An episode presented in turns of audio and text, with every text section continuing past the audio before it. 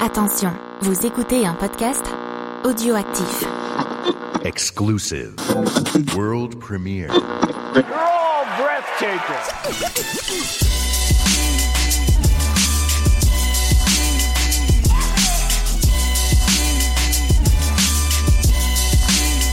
Salut et bienvenue dans le line-up. Le line-up, c'est l'émission qui revient de temps en temps dans Backlog quand Backlog n'a que ça à faire. Le line-up, c'est une formation qui change à chaque fois et ce coup-ci, nous allons aller sur d'autres terres après des sujets un peu plus vastes. Ce coup-ci, nous allons vous parler d'une console. Mais pour en parler avec moi, le line-up cette fois-ci est constitué du Bigger Than Life. Je suis avec Fonz. Bonsoir. Salut Fonz, ça va? Ouais, nickel. Je suis très content d'être avec toi ce soir. Ouais, moi aussi, surtout que c'est la première fois qu'on enregistre en distanciel. Tu n'es pas à côté de moi. Pour une fois, tu es chez toi. Je suis chez moi. Et avec nous pour nous accompagner dans cette émission, il est l'homme au sein sans jeu PS2, il est l'homme qui murmure à l'oreille de David Douillet.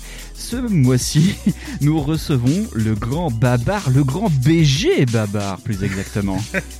salut les gars, salut tout le monde. Ça va Babar? Et ça va super bien, moi. Vous savez, euh, à force de, de, taper à votre porte sur Twitter pour dire Hé, hey, Backlog, c'est quand même super, super. Je suis assez content qu'on m'ait ouvert la porte et du coup, je suis très content d'enregistrer avec vous. En plus, on va le dire juste après pour parler d'une console qui me plaît pas mal, ouais. Tout à fait. Vu que c'est un format line-up, on va y aller directement. Ce coup-ci, nous voulons nous intéresser à une console qui est chère à notre cœur, à nous trois. On va dire, il y, a, des moments où il faut savoir faire des adieux. Normalement, on devrait faire des adieux avec Fonds, on devrait faire des adieux à la Xbox 360, mais nous ne sommes pas prêts. Donc nous allons parler d'une console légèrement plus vieille. Nous allons parler de la première portable de Sony, c'est-à-dire de la PSP. Console chère à notre cœur et au cœur de Babar aussi. Et euh, suite à une discussion, nous avons décidé de lui faire un petit épisode euh, de revoir de, de Funerai Viking euh, à notre sauce.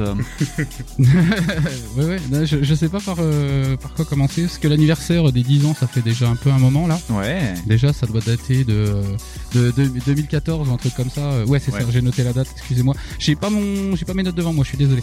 Donc, oui, depuis la fin de la prod en 2014, c'est étalé sur toute l'année hein, pour les, les trois versions japonaises, américaines et Et, du coup, oui, on est un petit peu en retard, mais bon, Backlog, c'est un peu euh, c'est comment le délai gaming, donc on est aussi sur les délais gaming pour, euh, pour les anniversaires de morte. Le délai mortem. Eh bien, le line-up 2, c'est parti. My body is ready. Très bien, Babar, Fonds. Oui. Un petit peu d'histoire. Est-ce que vous vous souvenez quand a été présentée la PlayStation Portable pour la première fois? Alors, elle a été annoncée à New York, si je me trompe pas, euh, vers 2003, mais en version prototype. C'est l'annonce de Sony. Euh, je sais Ouais. plus, c'est- je sais plus où j'ai vu ça. Euh, ouais, ça a été annoncé euh, en 2003, puis ça a été annoncé, bah, comme d'hab, euh, à l'E- à, à l'E3 euh, en 2004. Très bien, euh, Babar, tu avais les mêmes euh, informations ou pas, toi? Alors oui, oui, alors après, on en reparlera peut-être après. Euh, moi, j'ai surtout en tête la fameuse présentation des, des premiers jeux. Ouais. Peut-être on va en parler juste après. Ouais. Avec l'avalanche de mèmes qui sont déjà arrivés à cette époque. Surtout que, comme tu l'as dit tout à l'heure, c'était il y a, putain, il y a déjà en 2004.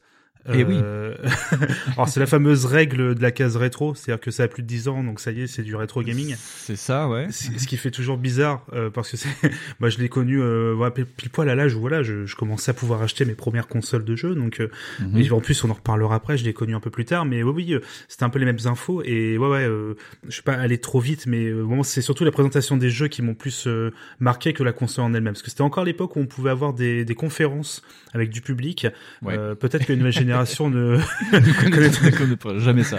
c'est ça. Avec ouais et puis bah euh, voilà je, je te laisse peut-être la suite. C'est jusqu'au fameux jeu de, de voiture qui m'a le plus marqué après euh, Eh ben, en fait, euh, ce qui est intéressant, c'est que euh, la première fois que le le nom PSP est prononcé, c'est le 13 mai 2003, conférence Sony pré-show de l'E3 2003, où Ken Kutagaragi monte sur scène et dit Je ne vais pas vous présenter la PlayStation 3, je vais vous présenter une nouvelle console portable qui se nomme PlayStation Portable.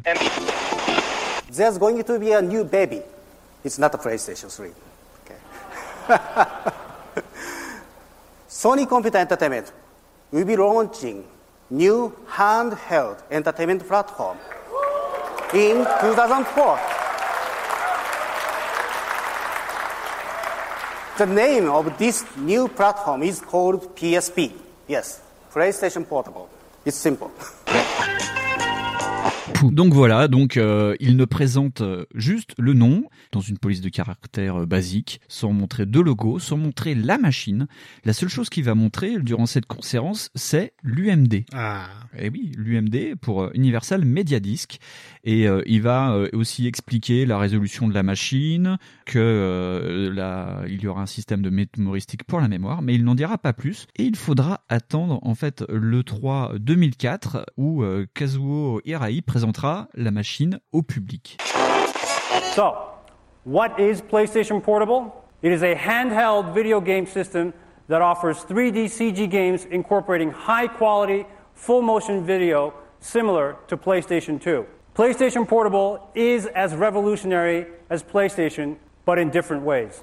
And PlayStation Portable is a brand new format and a brand new business for us.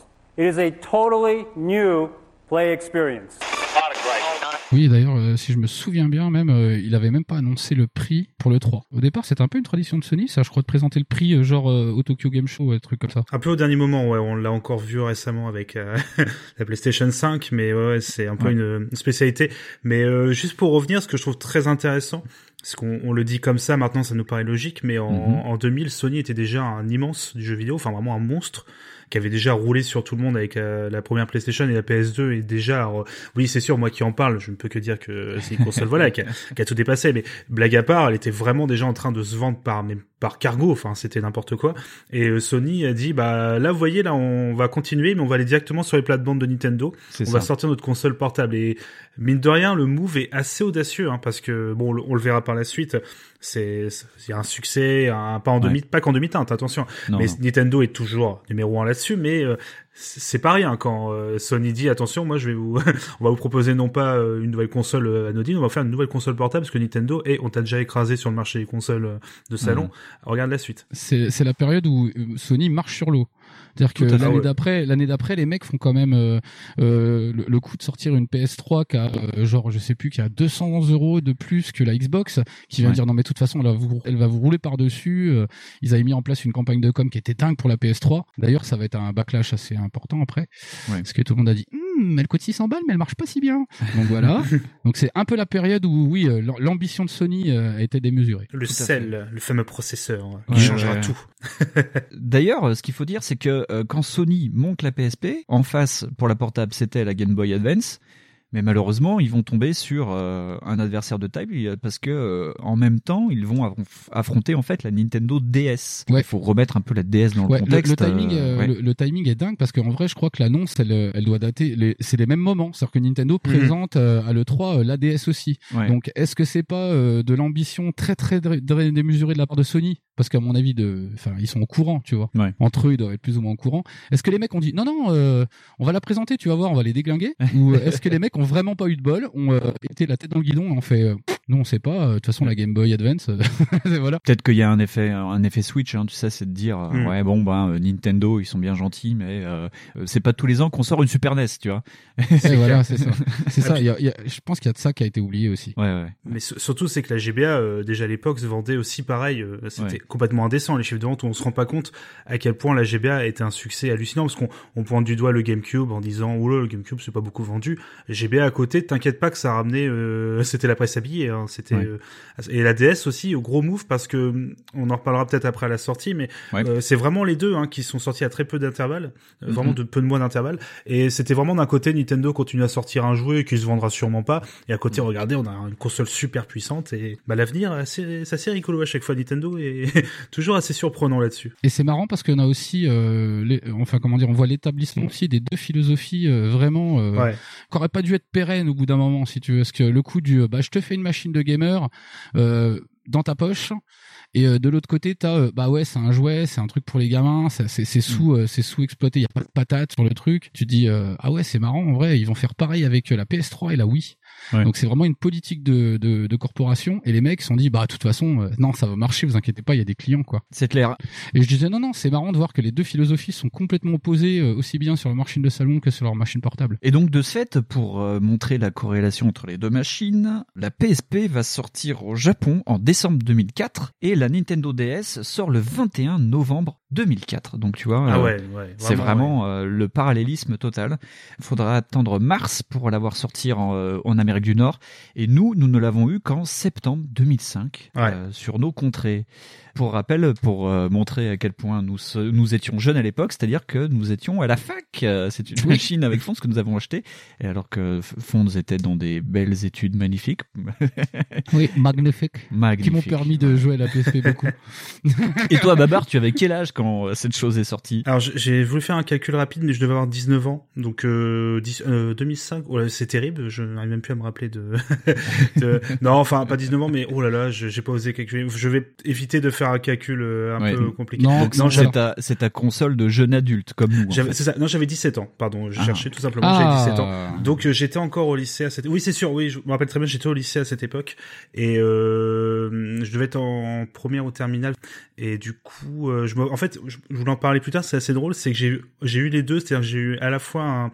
j'avais deux camarades, un qui avait un une DS et l'autre qui avait euh, la PSP. Donc c'était assez ouais. rigolo comme ça. Et on était en voyage scolaire à cette époque. Donc du coup, j'ai pu indirectement voir ces consoles-là et euh, les deux philosophies aussi. Donc ouais, de, oh, 2005. Mais c'est vrai que je pense que pendant toute l'émission, vous allez m'entendre dire, oh quand même, 15 ans.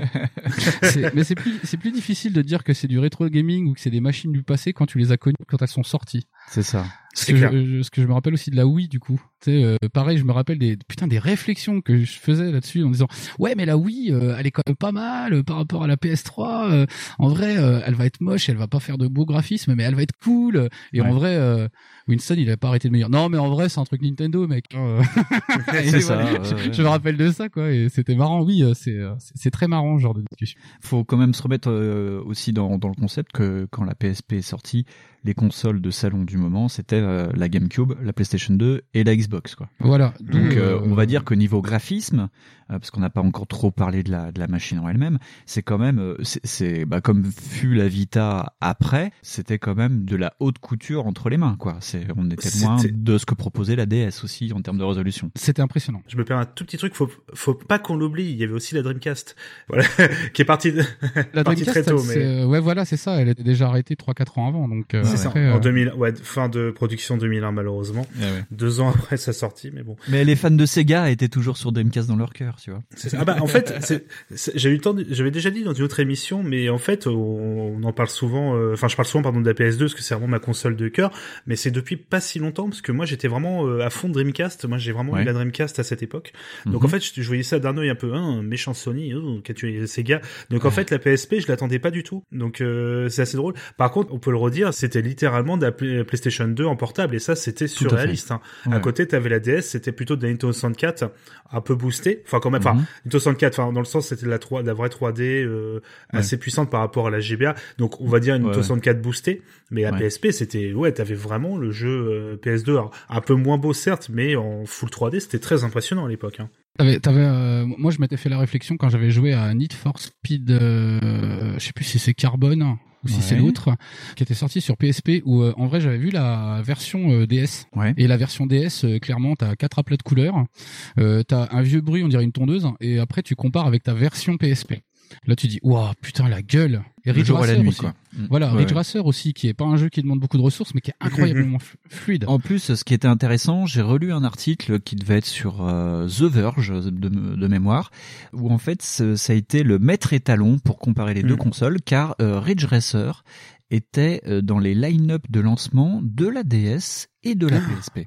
Oui, Donc on vrai. pouvait vraiment voir euh, le, la qualité euh, sur Ouais. un jeu pratiquement identique, enfin de la même licence, de la même boîte, euh, sur deux consoles qui sortaient quoi. Et attention, il faut bien dire, It's Ridge Racer. Ridge Racer. Remember that one? de la fameuse présentation dont je parlais tout à l'heure, où là, euh, mais on le voit vraiment, allez, je vais vous parler d'un jeu, ah, c'est un jeu cher à mon cœur, Ridge Racer! Et là, tu vois l'écran, euh, plus c'est filmé au loin, on voit l'écran tout flou, enfin, c'est, c'est fabuleux. C'est un grand moment de, de YouTube.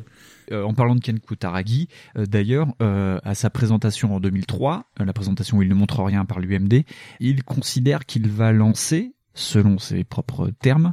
He is the Walkman of the 21st century. Donc en plus, il ne faut pas oublier aussi que c'était une console qui était de jeu, mais surtout une console d'entertainment, qui était là Ouais. pour lire aussi bien de la vidéo, et ça on en parlera plus tard, et de la musique. Euh, voilà, une console somme. Et euh, dans, dans les consoles de salon, à part Xbox qui commençait déjà à faire aussi du, euh, du Media Center, il n'y avait pas grand-chose qui faisait ça à cette époque-là en Media Center, de mémoire. Non, c'est vrai que c'était très. Ouais, la première Xbox le faisait un tout petit peu, mais c'était Ouais. euh, par rapport à la PlayStation 2 qui faisait vraiment lecteur DVD.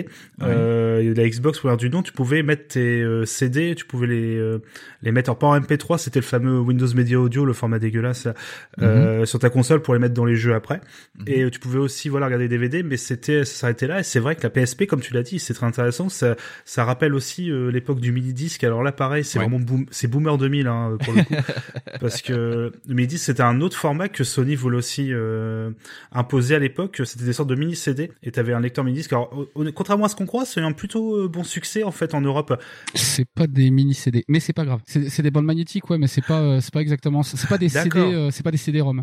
Mais oui, euh, c'est analogique, ça, c'est pas numérique, c'est ça? Comme des disquettes en fait, c'est ça? Je crois que c'était des bandes analogiques où c'était encrypté numériquement. J'en ai eu un de mini disque, donc. Ah ok, bah, d'accord. je sais plus comment ça marche. Parce que je, co- je connais très peu ce format. Je l'ai, moi, je l'ai juste vu pour vous dire à quel point c'est exotique pour moi. C'est quand j'étais en Allemagne avec mon correspondant qui avait ça et je regardais ça d'un complètement halluciné au début 2000 en mode c'est quoi ce truc? Et ça avait vraiment fonctionné en Allemagne, en, en Angleterre.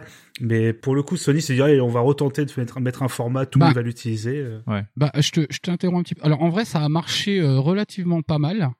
Mais euh, en France, non, parce que le, le truc coûtait. euh, moi, je, je me rappelle que j'ai dû vendre deux Walkman pour en acheter la moitié C'était d'un. cher, c'était cher. Et euh, Ouais. ça, ça coûtait quelque chose comme euh, peut-être 300 euros de l'époque. Enfin, Ouais. euh, ça coûtait 2000 francs ou 3000 francs, je crois.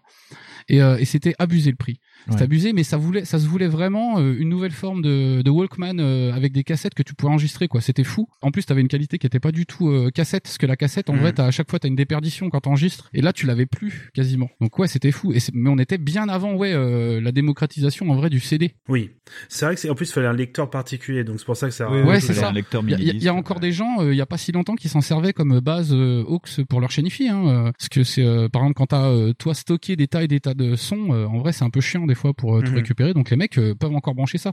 Après, aujourd'hui, euh, c'est carrément dépassé euh, si tu compares par rapport à du FLAC ou quoi. euh. C'est-à-dire qu'en Ouais, en termes de capacité, de stockage, c'est plus du tout à jour, quoi. Mais euh, c'est Sony, quoi. Sony, c'est toujours, euh, ça s'est toujours voulu un game changer, quoi. C'est les mecs qui ont inventé l'autoradio, les mecs qui ont inventé le Mhm. Walkman. euh, c'est les types qui ont euh, mis euh, les premières fonctions multimédia, comme sur la PS2. La PS1, on l'oublie souvent, mais c'est aussi un super lecteur CD audio. C'est clair, ouais. C'est d'ailleurs si on mettait, euh, je sais plus quel truc, euh, je sais plus quel CD à la con, euh, ça te faisait un son alors que normalement c'était pas censé te faire de la musique ou je sais plus quoi. Enfin, Ouais. il y avait plein de trucs débiles comme Bah, ça. de toute façon, euh, les, les jeux PS2, tu pouvais les écouter sur, une, sur un lecteur CD, parce que moi je le faisais régulièrement pour écouter les musiques. Ouais. Et euh, oui, effectivement, tu pouvais utiliser la, la PlayStation en lecteur audio, euh, puis la PlayStation 2 pareil. Puis c'est pareil, hein, si on rappelle un petit peu derrière, le son, euh, c'est aussi eux qui ont participé au processeur son euh, de la Super NES. Mhm. Exactement, ouais. Donc euh, les, les mecs, ils ont un gros passif avec euh, la volonté de d'innover dans le truc. Ouais. d'installer le, le multimédia. euh, et c'est c'est pareil, c'est pour ça que d'ailleurs je comprends pas du tout euh, la PSP, mais euh, enfin d'un point de vue commercial. Ah, mais c'est euh, pour le coup, euh, pour revenir juste sur le côté multimédia, c'est très intéressant parce qu'on on a un menu, un OS particulier déjà euh, Ouais. à l'image de cette console,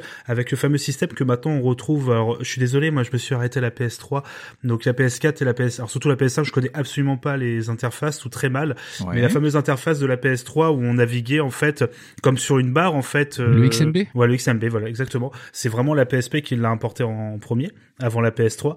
Et euh, comme tu l'as dit, euh, Winston, en fait, il y, a- il y a vraiment le côté euh, multimédia, euh, à la fois lecteur MP3, il fait aussi lecteur de vidéo. Alors, je sais plus quel format il supportait, mais à- Mhm. à mon avis, peu- pas mal. MP4, euh, il supportait le MP4. euh, il y avait un autre format. Après, c'est pareil, parce que moi, dans ma mémoire, le truc peut lire énormément de formats parce que quand tu la craques, euh, c'est fini. Oui. Ah ouais, ça, on en reparlera d'ailleurs après. Oui, on en reparlera après. Mais euh, de de base, déjà, je crois que c'était le MP4, tu pouvais le mettre. Le MP4, tu pouvais le mettre, ça pouvait lire les MP3, les WMA, Ouais. euh, les AAC, je suis pas sûr. Mais c'était vraiment incroyable, les formats. Et comme on peut la connecter à Internet euh, via le Wi-Fi, euh, elle pouvait également faire lecteur de flux RSS. Ah oui. est- Oui. Avec une application euh, prévue. Alors je crois que ça, ça arrivait un peu. Alors c'était peut-être pas au tout début, mais c'est sûr que après c'était inclus dans la console. Mais c'est assez drôle, ouais, cette volonté d'en faire un vrai centre multimédia euh, comme ça de poche.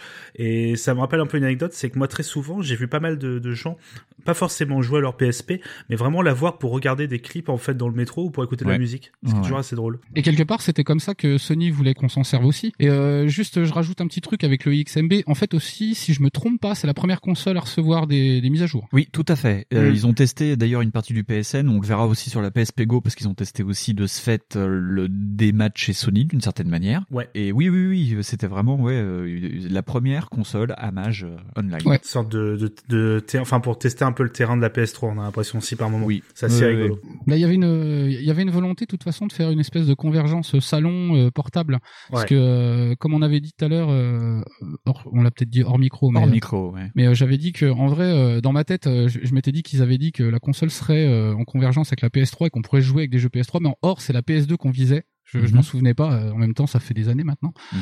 Et que oui, on visait la, la, la, PS2 portable de poche, mais qui peut aussi se connecter à la PS3. Ouais. Et que certains ont voulu réduire, euh, comme euh, le rétroviseur pour le Formula One de je sais plus quelle année, mais il y avait quand même d'autres features.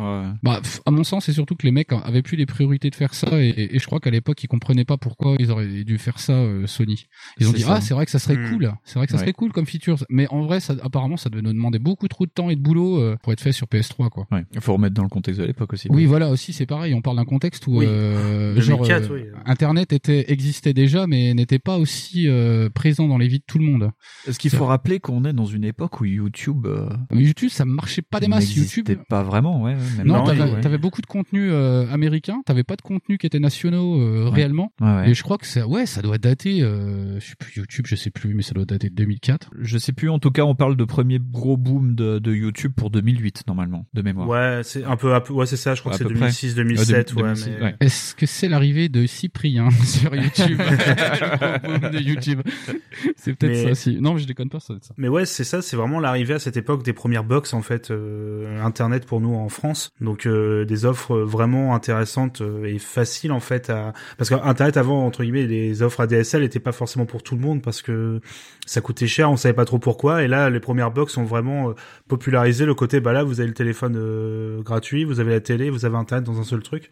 Mhm. Donc je pense que ça aussi, ça a été vraiment la bonne époque aussi pour cette console. Elle a vraiment eu un élan là-dessus. On touchait, en plus, on, on, venait juste de sortir des, euh, des, des, facturations à l'heure. Euh, tout ce qui était facturation AOL et tout. Alors avec la DSL, on a vu euh, arriver des forfaits au mois. Et là, on s'est dit, hey, c'est cool en vrai, on n'est plus comme au Nigeria, c'est sympa. et, voilà quoi. Donc oui, là, la, la, la, PSP, elle est arrivée sur un moment charnière de la technologie en général. Hmm. Tout à fait. D'ailleurs, en parlant de, de technologie, juste pour le, c'est le, le moment le sachiez-tu par Winston. Euh, tout à l'heure, je disais que c'était euh, la, la première fois que Sony tentait de se mettre sur le marché des consoles portables, mais en fait non. Il y a eu, euh, on va dire, une petite sortie de la part de Sony en 99 avec la Pocket Station. Ah oui, oui, qui est l'équivalent d'un VMU et c'est sorti en ouais donc en 99 et juste au Japon. Donc c'était pas la première fois. Ça ressemblait à une sorte de gros Tamagotchi. C'était, ça copiait beaucoup les VMU, ouais. ouais. C'était, c'était compatible avec quelques jeux, ouais. Euh, j'en ai mémoire vite fait en me disant Sony ont pas d'imagination. Mais euh, voilà, je m'en souviens déjà que ah, dès le départ ça pompait quoi. Ah c'est euh, moi j'ai littéralement lié pardon au niveau des jeux c'est FF8 hein, ouais. où t'avais vraiment un jeu avec les Chocobo, je crois que tu pouvais avoir ton Chocobo dans ton Pocket Station et après c'était comme c'était uniquement au Japon, nous on avait le beau menu en France et hey, connecte ton Pocket Station, fait bah oui, mais non. mais c'est encore des features qui n'ont pas tellement marché parce qu'elles sont arrivées sur des marchés originaux qui étaient déjà prêts pour ça plus ou moins. Et chez nous, c'était pas prêt. C'est comme euh, si tu veux Internet pour la PlayStation 2. Tout était prêt euh, dans tous les autres pays, sauf chez nous. C'est-à-dire qu'en vrai, euh, l'offre était tellement bordélique au niveau Internet que la PS2 c'était inconnectable en France. Mm Ils doivent être 10 les mecs qui ont dû jouer à, à EverQuest sur la PS2 quoi, avec ça. Mais là, je pense que c'est pareil pour la Pocket Station. C'est possible. Tout en restant un peu dans les prototypes, je voudrais vous rappeler aussi l'existence du, du prototype de la PSP.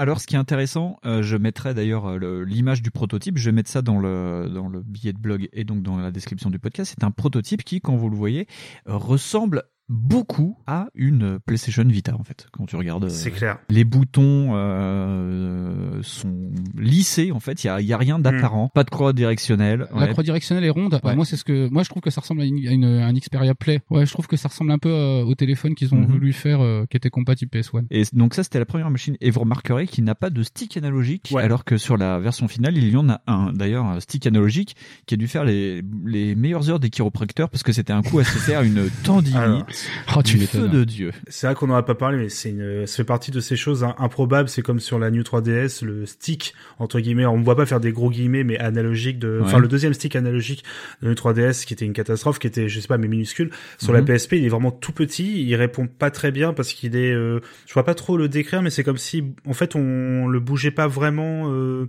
c'est-à-dire qu'en fait, c'est comme si on déplaçait juste un- une sorte de gros cercle sur les co- sur les bords. Ouais. C'est pas comme un vrai stick qui se penche. Je sais pas comment on va vraiment dire ça. Enfin, comment Ah, le, le stick PSP, oui, c'est un truc euh, qui, que tu peux juste bouger. Enfin, ça, ça ne, ça a de nom que le stick, quoi. voilà. Et C'est une sorte c'est- de bouton en fait. euh. C'est ça, et c'est une catastrophe parce qu'il y en a qu'un seul sur la PSP euh, au lieu des deux sur une manette DualShock. Et on, on, on en reparlera, je pense, pour les tout ce qui est portage de jeux PS1. Ouais. C'est compliqué. Et c'est- ah bah, pour tous les types qui ont essayé Resident Evil là-dessus, c'est une horreur. ouais. Bah, déjà que ces deux bas c'était pas fou mais alors euh, oui alors déjà ça ça a été un peu cité comme la grosse erreur de chez euh, chez Sony sur la PSP d'ailleurs ça a été réclamé à Corée Ça a été modé aussi Ouais. dire qu'il y a des mecs qui sont amusés à modder la console pour euh, installer les deux les deux euh, sticks euh, analogiques de la DualShock il y a des types qui sont juste amusés à enlever euh, le stick et à adapter celui de la PS2 pour avoir Mhm. quand même un truc un peu plus potable par contre c'est arrangeable j'ai vu le truc c'est euh, pas top parce que c'est pas fait pour Mhm. mais ouais, enfin c'est dans, dans le rang des trucs ergonomiques mal foutus avec le- l'espèce de trackpad IBM de chez New 3DS, c'était pas mal. Ouais. Nintendo en plus avait pas l'excuse de on savait pas comment faire, c'est eux qui ont inventé la croix directionnelle quoi. Mm. Donc Et un petit truc en plus qu'on n'a pas dit non plus, c'est qu'il y a que, comme sur une euh, GBA ou d'autres consoles, c'est juste euh, un euh, des boutons euh, gâche, enfin pas gâchette, mais les boutons sur le, le La le tranche? haut. La tranche, voilà. Un, un- juste un seul L et R en fait. Il n'y a pas Oui. euh, L2 ou R2 par Non, exemple. non, c'est ça, ouais, un t'as une réduction de boutons, ouais. Ouais. On a aussi l'arrivée des ports UMD, donc Ouais. évidemment pour le support, mais t'as aussi euh, le port mémoire. C'est ça. ouais. fallait- il y a- il y a une mémoire, euh, mémoristique, ouais. Voilà, la mémoristique qui était ridiculement chère euh, à l'époque. Format propriétaire de Sony, une fois Voilà, encore, euh, C'est ça. fabuleux. ouais. Ouais. Truc qu'ils ont pas abandonné après. Hein. Ah non, sur la Vita, il... Alors moi j'avais beaucoup de chance parce que le caméscope que mon père avait à l'époque était un Sony, donc euh, je pouvais récupérer en loose D la, la carte SD de je crois 12, 64 mégaoctets, enfin c'était une catastrophe, donc je pouvais Oh mettre je crois, vache. euh, je crois 10 MP3 puis c'était fini. Mais euh, dans l'idée ouais ça coûtait une fortune, la moindre euh, carte micro, enfin c'est même pas micro pardon, c'est juste SD, c'était ouais non mais ça Sony là-dessus ils ont toujours une politique assez bizarre de faire payer un maximum des accessoires qui sont pas chers quoi. Et d'ailleurs, pour en revenir un peu sur l'UMD, on peut dire que c'est un disque qui a 1 giga 8 de data et que c'était un format propriétaire qui était fait en sorte pour éviter euh, le piratage. C'était euh, avec un système anti-piratage intégré. Euh, en fait, ça avait posé pas mal de problèmes au Waker, euh, la, Ouais. la PSP au départ, mais pas très longtemps. voilà, c'était pas parce que la, la, la carte était effectivement euh, la carte mémoire, elle avait un protocole de anti-décryptage qui était assez dingue. Ouais. Parce que euh, justement, tu ne pouvais pas, euh, tu sais, faire comme sur la DS et mettre un espèce de linker. Donc les mecs ont dit bah non, en vrai, on peut pas. Hmm. Et le truc rigolo d'ailleurs sur la Vita, tu peux. Ouais, c'est c'est dingue. Mais j'ai l'impression qu'on entend la même phrase pour tous les formats de toutes les consoles. Sur la Dreamcast, c'était pareil. On a mis des GD-ROM parce qu'on comprenait c'est plus sécurisé. C'est plus sécurisé. ouais. Et au bout de deux mois, je crois que t'avais déjà tous les dumps. Enfin, c'était mourir de mais oui, oui, mais c'est, euh, c'est, c'est, enfin, pour Sega particulièrement, c'est, je pense que ça a été l'excès d'optimisme. Parce que les mecs se sont dit, ah, c'est un format pas connu, ça sera pas décrypté avant longtemps, ils vont pas le mettre dans les, euh, dans les graveurs, c'est con. Ils vont trop avoir peur. et, euh, et, et le changement de format comme ça ou les formats propriétaires, euh, bah ça marche, c'est efficace, mais euh, ça marche toujours sur un temps plus ou moins long. Ouais. En fait, c'est-à-dire qu'à l'époque où t'avais pas de mise à jour ou de micro logiciel qui pouvait te permettre de se mise à jour par euh, internet, bah forcément ça pouvait durer longtemps. Parce qu'on se souvient bien, par exemple, de la PS2 qui avait quand même euh, tout le monde dit ah elle est craquable, elle est craquable, elle a résisté quand même pas mal de temps. La Ouais. GameCube, de par son format aussi, avait résisté pas mal de temps parce que c'était des formats 8 cm. Ouais. Donc c'était impossible quasiment de trouver des, euh, des, des CD gravés en 8 cm. Il fallait euh, pour bidouiller ta console, fallait pour jouer avec des jeux gravés, fallait euh, démonter la coque, racheter une coque. Enfin c'était tout un bazar pour le faire. Et à côté le, le, le coup de la PS2 avec une languette, c'était facile, oui. Et la Xbox, bon bah j'en parle même pas quoi. Eh ben, de ce fait, tu me tends une perche Fonz, car pour toi toi comme pour moi, on va être assez transparent, on y est quand même arrivé par le hack. Et euh, le hack de la PSP, euh, c'est quand même une philosophie. Quand tu parles euh, à pas mal de gens de, du hack PSP, on va te sortir des noms comme décharger le cimetière ou des trucs comme ça. et, et, les gens ont la petite larme à l'œil. Fonds, est-ce que tu peux nous parler un peu du hack de la PSP parce que tu t'y connais mieux que moi et je crois que Babar, lui, était un grand candide à l'époque et, n'a pas hacké sa PSP. pas que pas qu'à l'époque, hein, pas qu'à l'époque. Hein. Moi, j'ai jamais craqué mes PSP et j'ai quasiment jamais craqué mes consoles, donc euh, je suis. Euh, mais mais j'ai vu des potes le faire. Après, c'est pas une, c'est pas un choix. Euh, je pas parce que je veux sauver Sony ou quoi que ce soit, mais c'est juste que je j'ai pas trop voulu aller mettre les mains dans le cambouis. Mais du coup, je vais écouter avec grande attention parce que ça m'intéresse beaucoup. c'est c'est en fait on voit l'apparition de la PSP en fait, mais c'est aussi un peu l'époque parce que les machines elles sont justement dans des dans des parties transitionnelles. Mm-hmm. Elles sont à des époques où Internet est déjà là, mais pas assez pour que ça soit si massif que ça. On voit arriver bah, par exemple les, les soft modes, tout bêtement les euh, les plus du tout de modification euh, hardware des consoles. On, voit des mecs euh, mais mettre juste par exemple une sauvegarde corrompue ou ou un truc un petit peu voilà un fichier qui est compatible avec la console mais que, parce que je crois que moi je l'avais craqué au départ avec un fichier son. Et avec l'aide d'un jeu.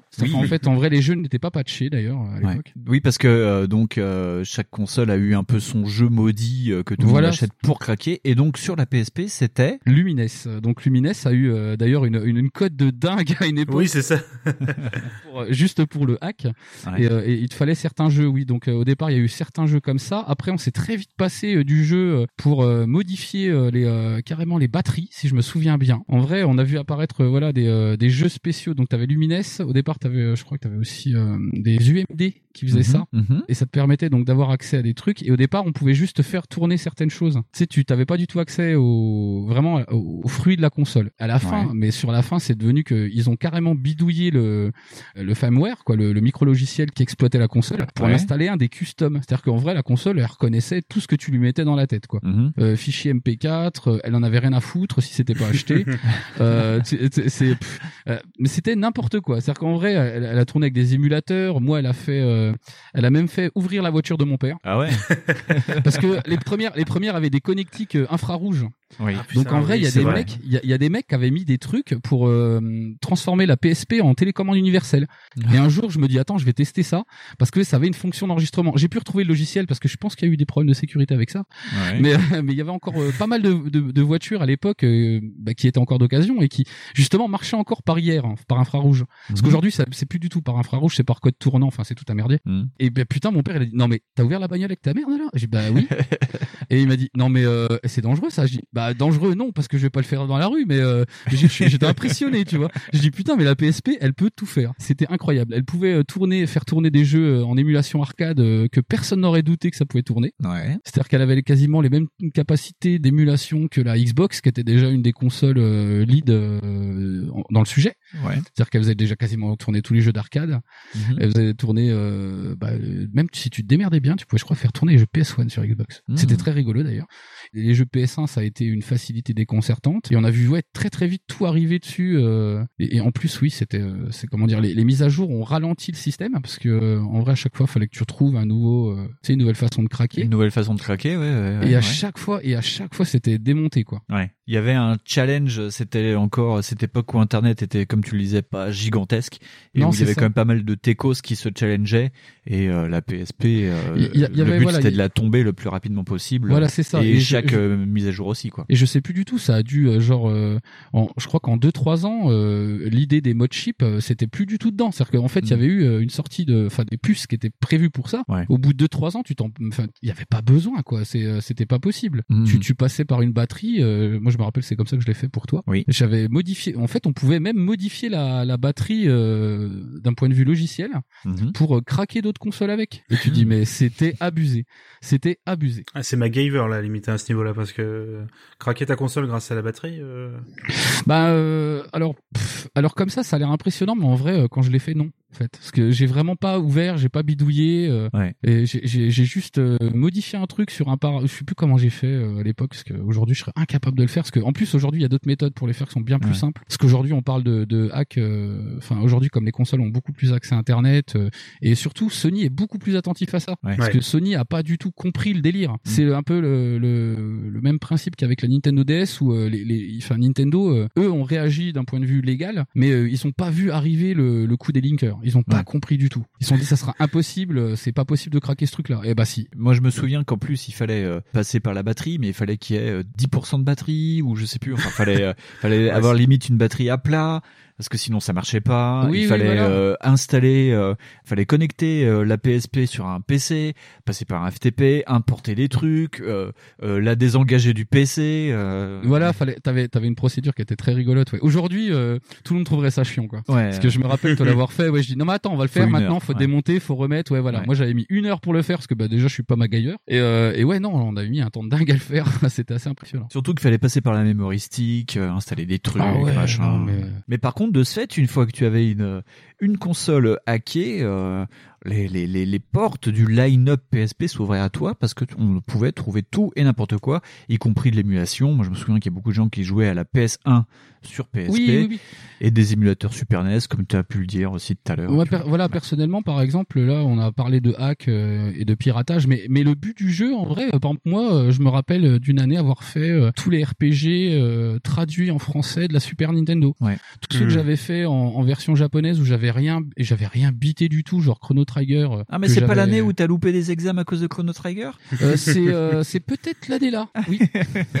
et j'ai peut-être aussi loupé à cause de Final Fantasy VI que j'ai fait en full français, j'étais très content. Ouais. Euh, j'ai découvert euh, plein, putain, j'ai- dû ripolliner euh, Metal Slug, mais d'une force incommensurable. je me suis remis au shoot'em up à cause de ça. Enfin, je veux dire, la PSP, ça a été une, ouais, surtout une, une grosse redécouverte des anciens jeux euh, que j'ai pas pu faire et que je trouvais incroyable de faire sur un PC, par exemple. Oui. Moi, j'ai redécouvert l'émulation. euh, C'était euh, ouais, euh, début de la fac, et je dis, Mhm. oh mais en fait, en vrai, un PC peut faire tourner des jeux Super NES de façon complètement dingue. Ouais. Et euh, en vrai, la PSP, elle te permettait de faire ça, mais dans une poche. Et moi, ça m'avait rendu mais hyper dingue. J'ai refait tous les jeux que j'avais loupés de l'époque PS1, euh, de, de l'époque Super NES quand c'était en japonais ou en, en US et que j'ai pas Ouais. pu acheter parce que rappelons-nous que les jeux coûtaient près de 150 euros. hein. c'était, Ouais. c'était voilà. Donc et là, tu peux avoir 200 jeux dans ta poche. Mm. Donc c'était cool. Mais ce qui est euh, super important, c'est que tu l'as bien jeté, c'est vraiment le, côté dans la poche, ce qui était vraiment surréaliste, d'avoir vraiment une, à ce point un centre d'émulation euh. Comme ça n'importe où. Et euh, surtout, on l'a, pas assez noté, mais faut ne, pour le coup vous rappeler, moi la GBA c'est une console que je trouve incroyable, mais la première version, au secours l'écran. Enfin, euh, Ah bah l'écran était pas rétroéclairé, c'était horrible à jouer. Je me rappelle euh, que avec ma 12 de l'époque, qui elle avait la GBA en mode panda, euh, c'était impossible de jouer euh, loin de la lumière quoi. Tu pouvais ah pas. ouais. Je l'ai ressorti il y a quelques années en mode oh tiens allez j'ai une petite GBA comme ça dans le sac à dos tu sais Mhm. où je prenais, je prenais souvent le métro et tout avant impossible d'y jouer à moins qu'il y ait un spotlight euh, géant sur moi au-dessus de moi.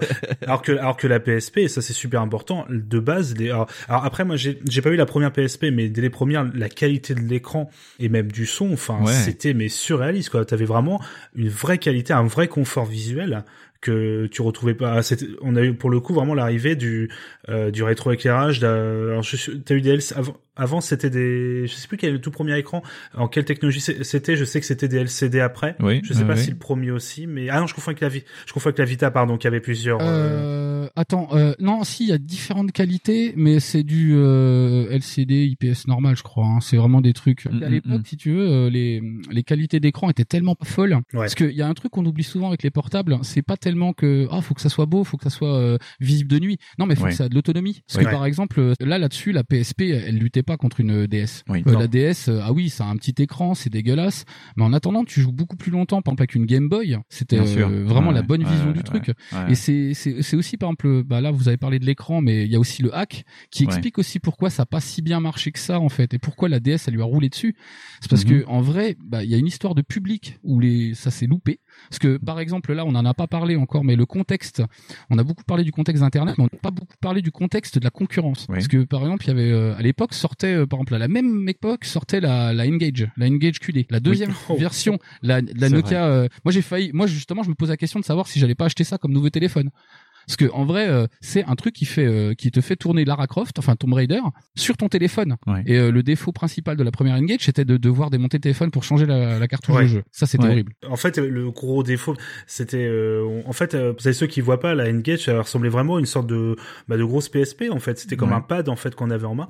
Et si tu voulais téléphoner, il fallait tenir sur la tranche. Oui, oui, Oui. oui, c'était d'une ergonomie complètement idiote. Euh, Je crois qu'ils appelaient ça les oreilles de Mickey, je crois, ils appelaient quand tu voulais téléphoner. C'était, c'était stupide. On en a, je crois qu'on en connaissait un seul qui l'avait. Euh, Ouais, on a toujours eu un peu de technophile qui avait ce genre de oui, conneries. ouais. euh, tu Ouais. sais le type qui achète, le, le type qui achète le Zune, tu sais. Ah, C'est- ouais. Ah, c'est l'avenir, euh, c'est l'avenir. Du coup, on n'avait pas que ça en plus en concurrent réel. Il y avait vraiment euh, la Gizmondo, la GP32 qui sortaient à peu près dans les mêmes Ah, époques, oui. qui elles avaient pas du tout loupé le, le coup de la pertinence du marché. Parce que elles, elles se sont dit, on va carrément viser le rétro gaming. Et c'était encore un marché ultra de niche et qui était même pas visible à l'époque. Il y avait encore Mm. pas de mecs qui allaient faire des vidéos pour aller visiter des vides greniers, quoi. Ouais. C'était vraiment cette époque-là. Donc euh, oui, euh, la, la PSP, elle s'est un peu euh, loupée, alors qu'en vrai, en vérité, quand elle était craquée, elle euh, loupait pas son coche. N'oublions pas aussi que c'était une période où aussi les acteurs téléphoniques se cherchaient. Faut se quand même que se rappeler que le premier iPhone ne sort qu'en 2007. Ouais, c'est ça. On- Voilà, on a encore Apple qui est pas là. C'est-à-dire Oui. qu'en fait, l'iPhone n'existe pas et le plus gros concurrent, c'est euh, de Sony,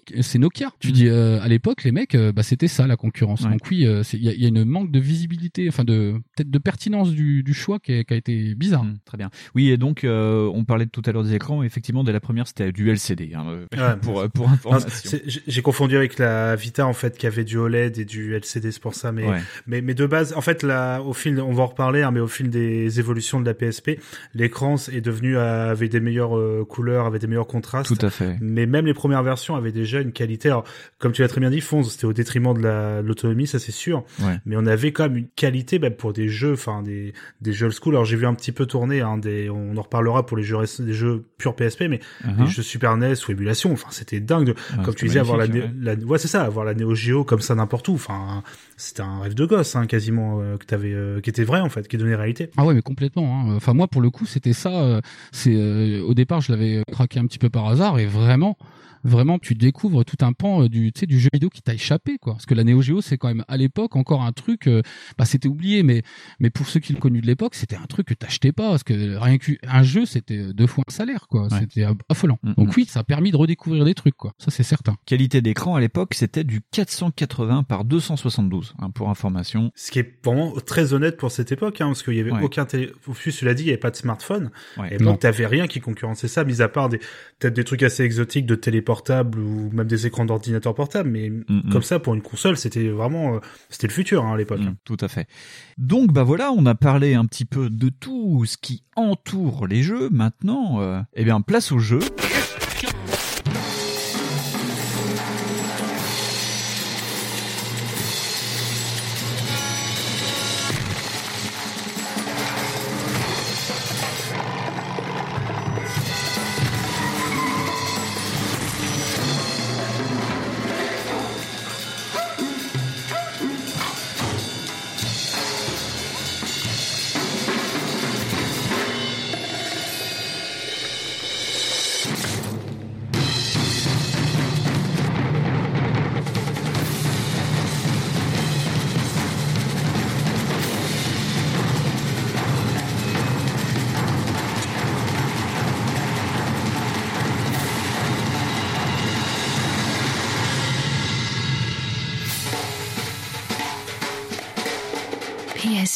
Is here.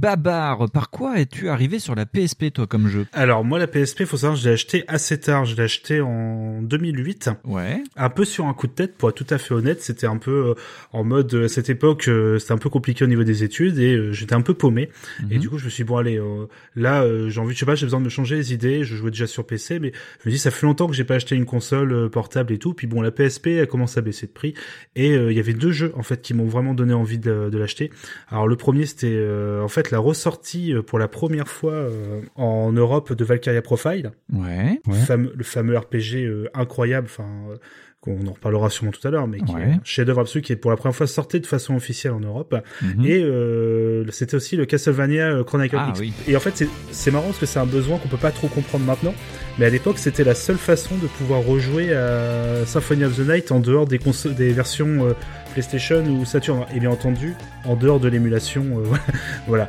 En version légale. C'est ça. Et pour moi, le Castlevania Chronicle X, il est bon. C'est donc un remaster déjà à l'époque, un remake de, les- du fameux épisode euh, PC Engine euh, sur CD qui a marqué toute une génération.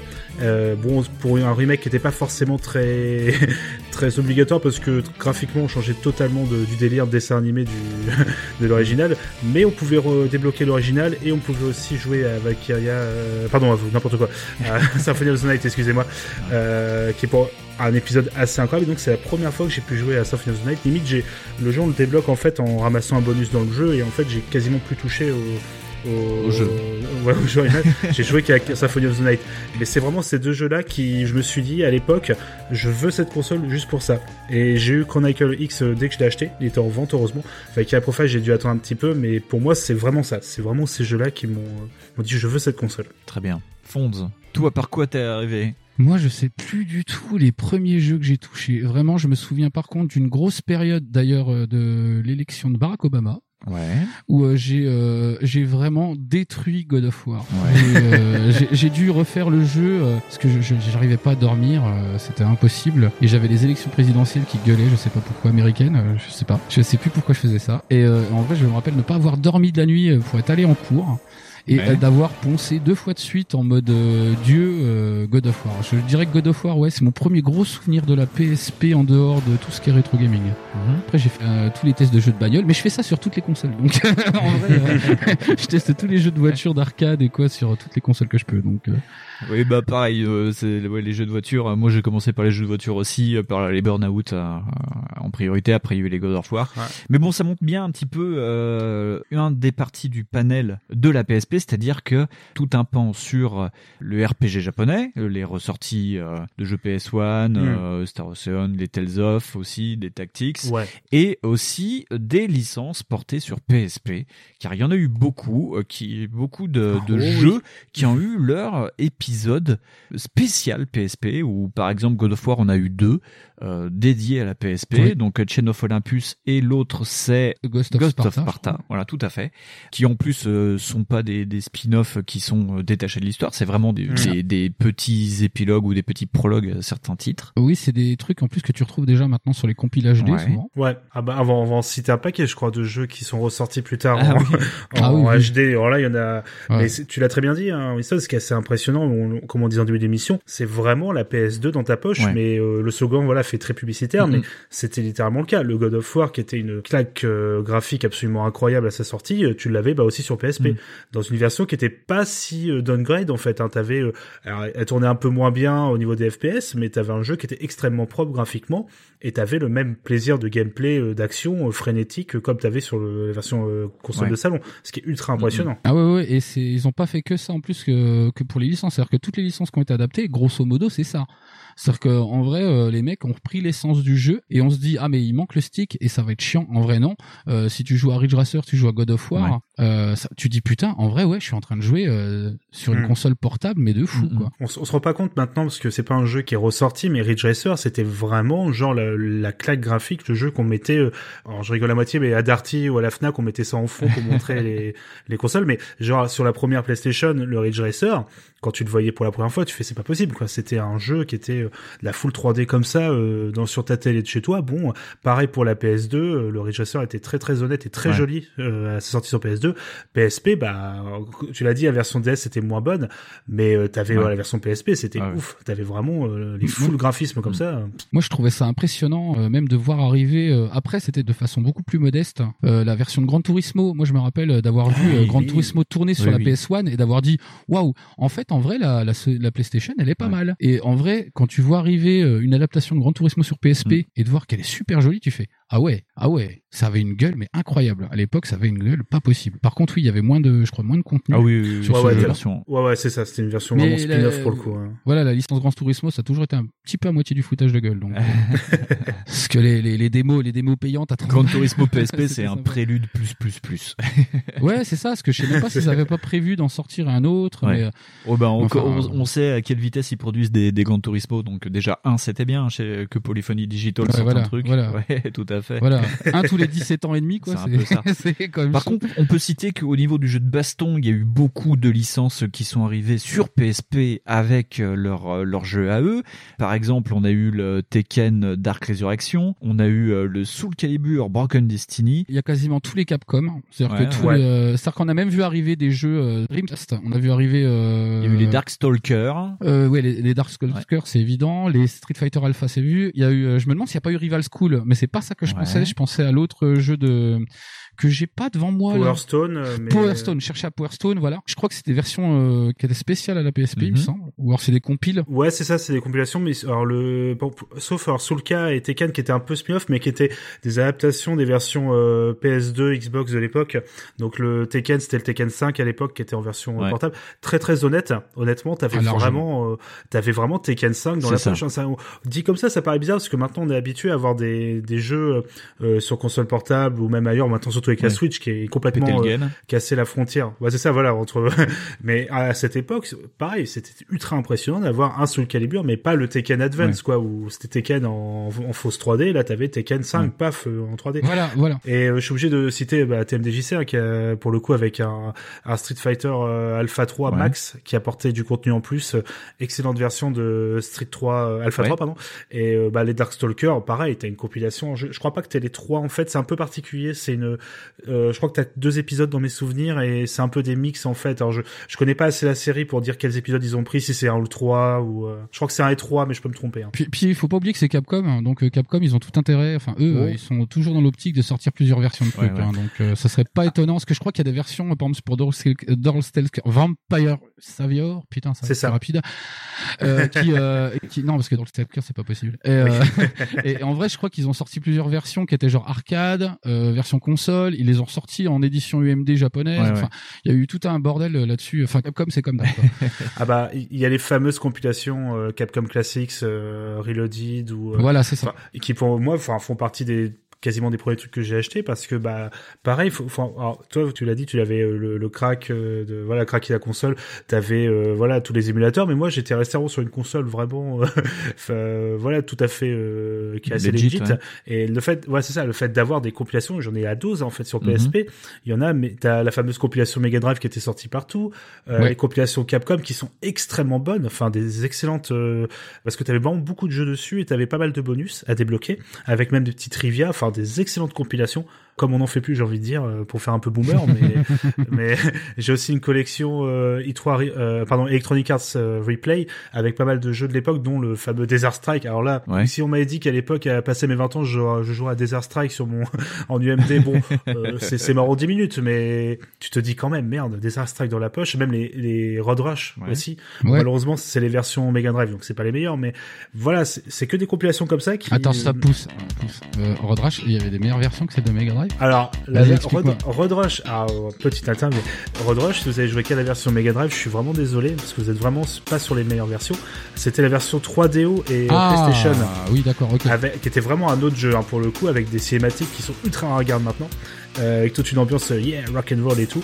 Et euh, aussi le côté un peu trash aussi, euh, beaucoup plus trash que les versions Mega Drive, parce que tu pouvais même écraser des piétons, enfin, c'était... Mhm. Bon, c'était pas graphique, voilà, c'était pas graphiquement ultra détaillé, hein, je vous rassure, ça Je restait... euh, tu parles toujours de la version 3DO, mais la version 3DO, c'est, enfin, enfin, 3DO et PlayStation, on est déjà sur une autre génération, donc ça m'étonne pas tant que ça. C'est vrai. Après, ouais, c'était vraiment euh, funky rock'n'roll. Yeah, t'as vu comment je suis trop un rebelle de motard. Ouais, c'était cool. Ouais, c'est ça. Mais c'est chouette série. ouais, ouais, ouais, moi j'ai toujours trouvé ça cool. Bah, du coup, euh, là, tu viens d'attaquer un, un, un aspect du truc rigolo parce que en vrai, euh, on n'a plus aucune excuse de l'avoir craqué, nous, la console. Donc, euh, Oui, c'est ça. C'est en, en, en vérité, c'est que ouais, euh, ça a toujours été des fonds de commerce, ça, les, euh, les, les ressorties de compile. Ouais. Je sais pas si vous vous souvenez, mais euh, genre même sur 16 bits, il y avait les sorties de Centipede ou de Galaxian ouais. ou des trucs comme ça.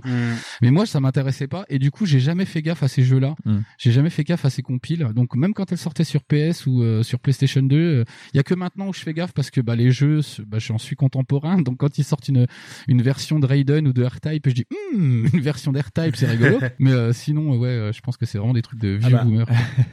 Bah, en fait, dans un sens, moi, ça permet de rattraper un peu mon retard sur plein de séries que j'avais pas connues. Par exemple, j'ai la compilation Gradius aussi. Ouais. C'est pareil. J'ai Ah, cool. cinq ép- alors, je, c'est- je crois que c'est du 1 jusqu'au 4 en comptant le guide done. Donc, t'as 5 jeux, je crois, si je me trompe bien dans les souvenirs. En plus, j'ai la boîte à côté de moi, je pourrais vérifier, mais pareil, c'est, tu dis, t'as Gradius, alors, dit comme ça, je me dis, ceux qui ont moins de 20 ans, ils vont faire, mais qu'est-ce qu'il parle, là, papy, là? Mais, euh, c'est, vraiment, pour moi, incroyable d'avoir un choix euh, de jeux. Cette console, pour moi, c'est pour ça que la PSP, je trouve qu'elle est extrêmement impressionnante. On s'en rend pas compte Ouais. du tout.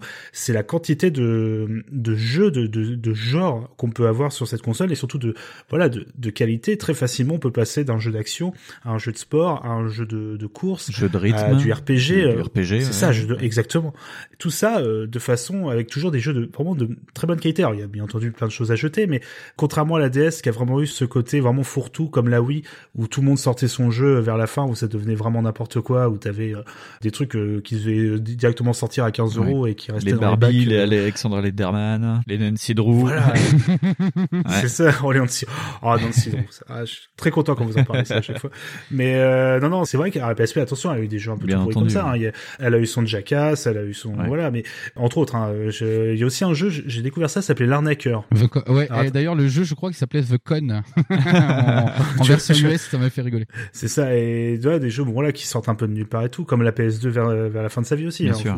Mais voilà, moi, euh, je pense qu'on on va en reparler juste après, mais moi, c'est vraiment une console. Ce qui est très drôle, c'est que j'ai joué à énormément de concepts extrêmement originaux, mais j'ai beaucoup, beaucoup fait de rétro gaming indirectement, euh, enfin, de jouer à des jeux qui n'étaient pas euh, sortis à la base sur cette Ouais. console. Et pour moi, c'est vraiment une console de cœur pour moi qui m'a permis de, de jouer à des jeux que j'aurais, euh, que j'avais complètement loupé sur Mhm. PlayStation. Après avoir abordé un petit peu les licences portées sur PSP pour montrer que tout le monde pouvait jouer à tout style de jeu dans sa poche, les compilations qui nous permettaient de revoir aussi un peu le passé dans la poche avec une belle euh, qualité d'image, il y a aussi eu des jeux marquants qui sont sortis sur PS2 et euh, je vais parler bah, du jeu qui s'est le plus vendu sur PSP, c'est GTA Liberty City Stories qui est sorti après sur PS2. Donc Liberty City Stories et Vice City Stories. Est-ce que ça vous parle un peu, Fonz, Babar? Babar, qu'en penses-tu pour commencer, tiens Alors, j'avais joué à Vice City Stories. Ouais. que j'ai très vite abandonné malheureusement parce que euh, en fait c'était l'époque à l'époque il y avait déjà GTA 4 qui était sorti donc euh, c'était pas facile mais Liberty City Stories non je ne l'ai pas fait par contre toi tu l'avais fait? Moi, j'ai un petit peu joué, je l'ai pas fini. J'ai un peu joué, c'était surtout pour le côté. euh, J'avais été déjà beaucoup impressionné moi par euh, GTA 3, Ouais. Parce que je connaissais un petit peu la licence d'avant et j'avais fait oh là là, on dirait une licence Amiga euh, GTA. Et au 3, ça a changé. C'était DMA Design sur le 1 et le 2. Voilà, tu vois, et sur le 3, et sur le 3, le full 3D m'avait vraiment impressionné, ce côté de liberté, euh, enfin, cette fausse liberté que t'as, Mhm. était impressionnant, et je voulais tester vraiment, euh, voir si sur PSP c'était pareil. Ouais. Et c'est fou, ils ont quasiment réussi à remettre le même jeu dans, le, dans la console. C'est ça. Ce qu'il faut dire, c'est que le, que ce soit Liberty ou Vice City, ce sont des histoires qui ont été créées pour la PSP avec des personnages qu'on a vus dans GTA 3 et dans Vice City, mais qui sont plus développés pour ces deux épisodes. Et ces deux épisodes qui ont été portés sur PS2. Donc euh, Liberty City Oui. est sorti euh, en 2006 et Vice City Stories est sorti en 2007 sur PS2. Donc quand même, c'est quelque chose d'assez incroyable. Euh, Il y a eu euh, GTA fait aussi la même, a fait Chinatown War pour euh, oui, pour euh, la DS qui est aussi sortie sur console plus tard. Et je me demande s'il est pas sorti sur PSP, euh, ce truc-là. oui il est ressorti sur PSP le... Et la boucle se boucle, c'est ça qui était rigolo, ouais. Non, elle se boucle pas, car euh, les fans attendaient avec corps et cri euh, San Andreas Stories. Ah. Et, euh, et on Ouais. nous l'attendront toute notre vie, je, je pense. Ah oui, mais alors ça, c'est des les guerres de chapelle. Faudrait parler de GTA dans une émission, mais enfin, Vice City euh, est quand même Ouais. très très cher à mon cœur. Je sais que toi, c'est plus euh, San Andreas. Chacun a sa petite chapelle jusqu'au 4, je trouve, euh, entre le 3. euh, Je trouve que les trois sont très intéressants. parce que Ouais. Liberty City, Mm. c'est euh, l'arrivée du open world dans le monde des consoles. Euh, Vice City, c'est l'apparition de Liotta en, en chemise hawaïenne dans un jeu vidéo. Ah et Je trouve ça génial. Et San Andreas, c'est euh, c'est bah, c'est cool en fait. On voit Boys in the Wood, mais en vrai, et puis on a un vélo. C'est ça, il précise euh, sur ta télé, ouais. Ouais, je trouvais ça trop cool. ah bah bah en, ter- en termes de tu l'as dit on- en fait on, on mesurait l'impact de GTA 5, on, le mesure encore maintenant. On, enregistre à quel point GTA 5 est un ogre, mais GTA 3 à sa sortie était déjà a été une claque pour moi. Je me souviens très bien d'avoir vu ça au collège un pote qui l'avait. Je, moi, j'avais une Dreamcast et j'avoue que en rentrant chez moi, j'étais mais ultra triste en fait de pas pouvoir euh, jouer à GTA 3. Quoi, ça m'avait mais retourné. Enfin, il y avait un, un, sens du détail que tu trouvais nulle part ailleurs. En plus, sur une PS2. Enfin, je veux dire, c'était Vice City. A, pour moi, c'est ce premier que j'avais fait et pour moi, reste un de mes jeux de uh-huh. cœur, de, de jeux favoris de tous les temps. Même si c'est Andreas, faut l'admettre, est un jeu supérieur en termes de gameplay, de ce qu'il propose. Ouais, en ah oui, c'est un jeu, c'est un jeu somme. Hein, San Andreas, c'est ouais, ouais, pareil. C'est ça fait partie de ces jeux où on se rend, j'ai du mal à croire que ça tienne sur la console sur laquelle ils ont été développés. Ah, ça tenait pas, hein, ça faisait exploser ta console. Je me rappelle que ma PS2 a explosé, que bah d'ailleurs j'ai plusieurs versions de GTA San Andreas chez moi ah. parce que du coup j'ai euh, j'ai changé pour jouer sur Xbox.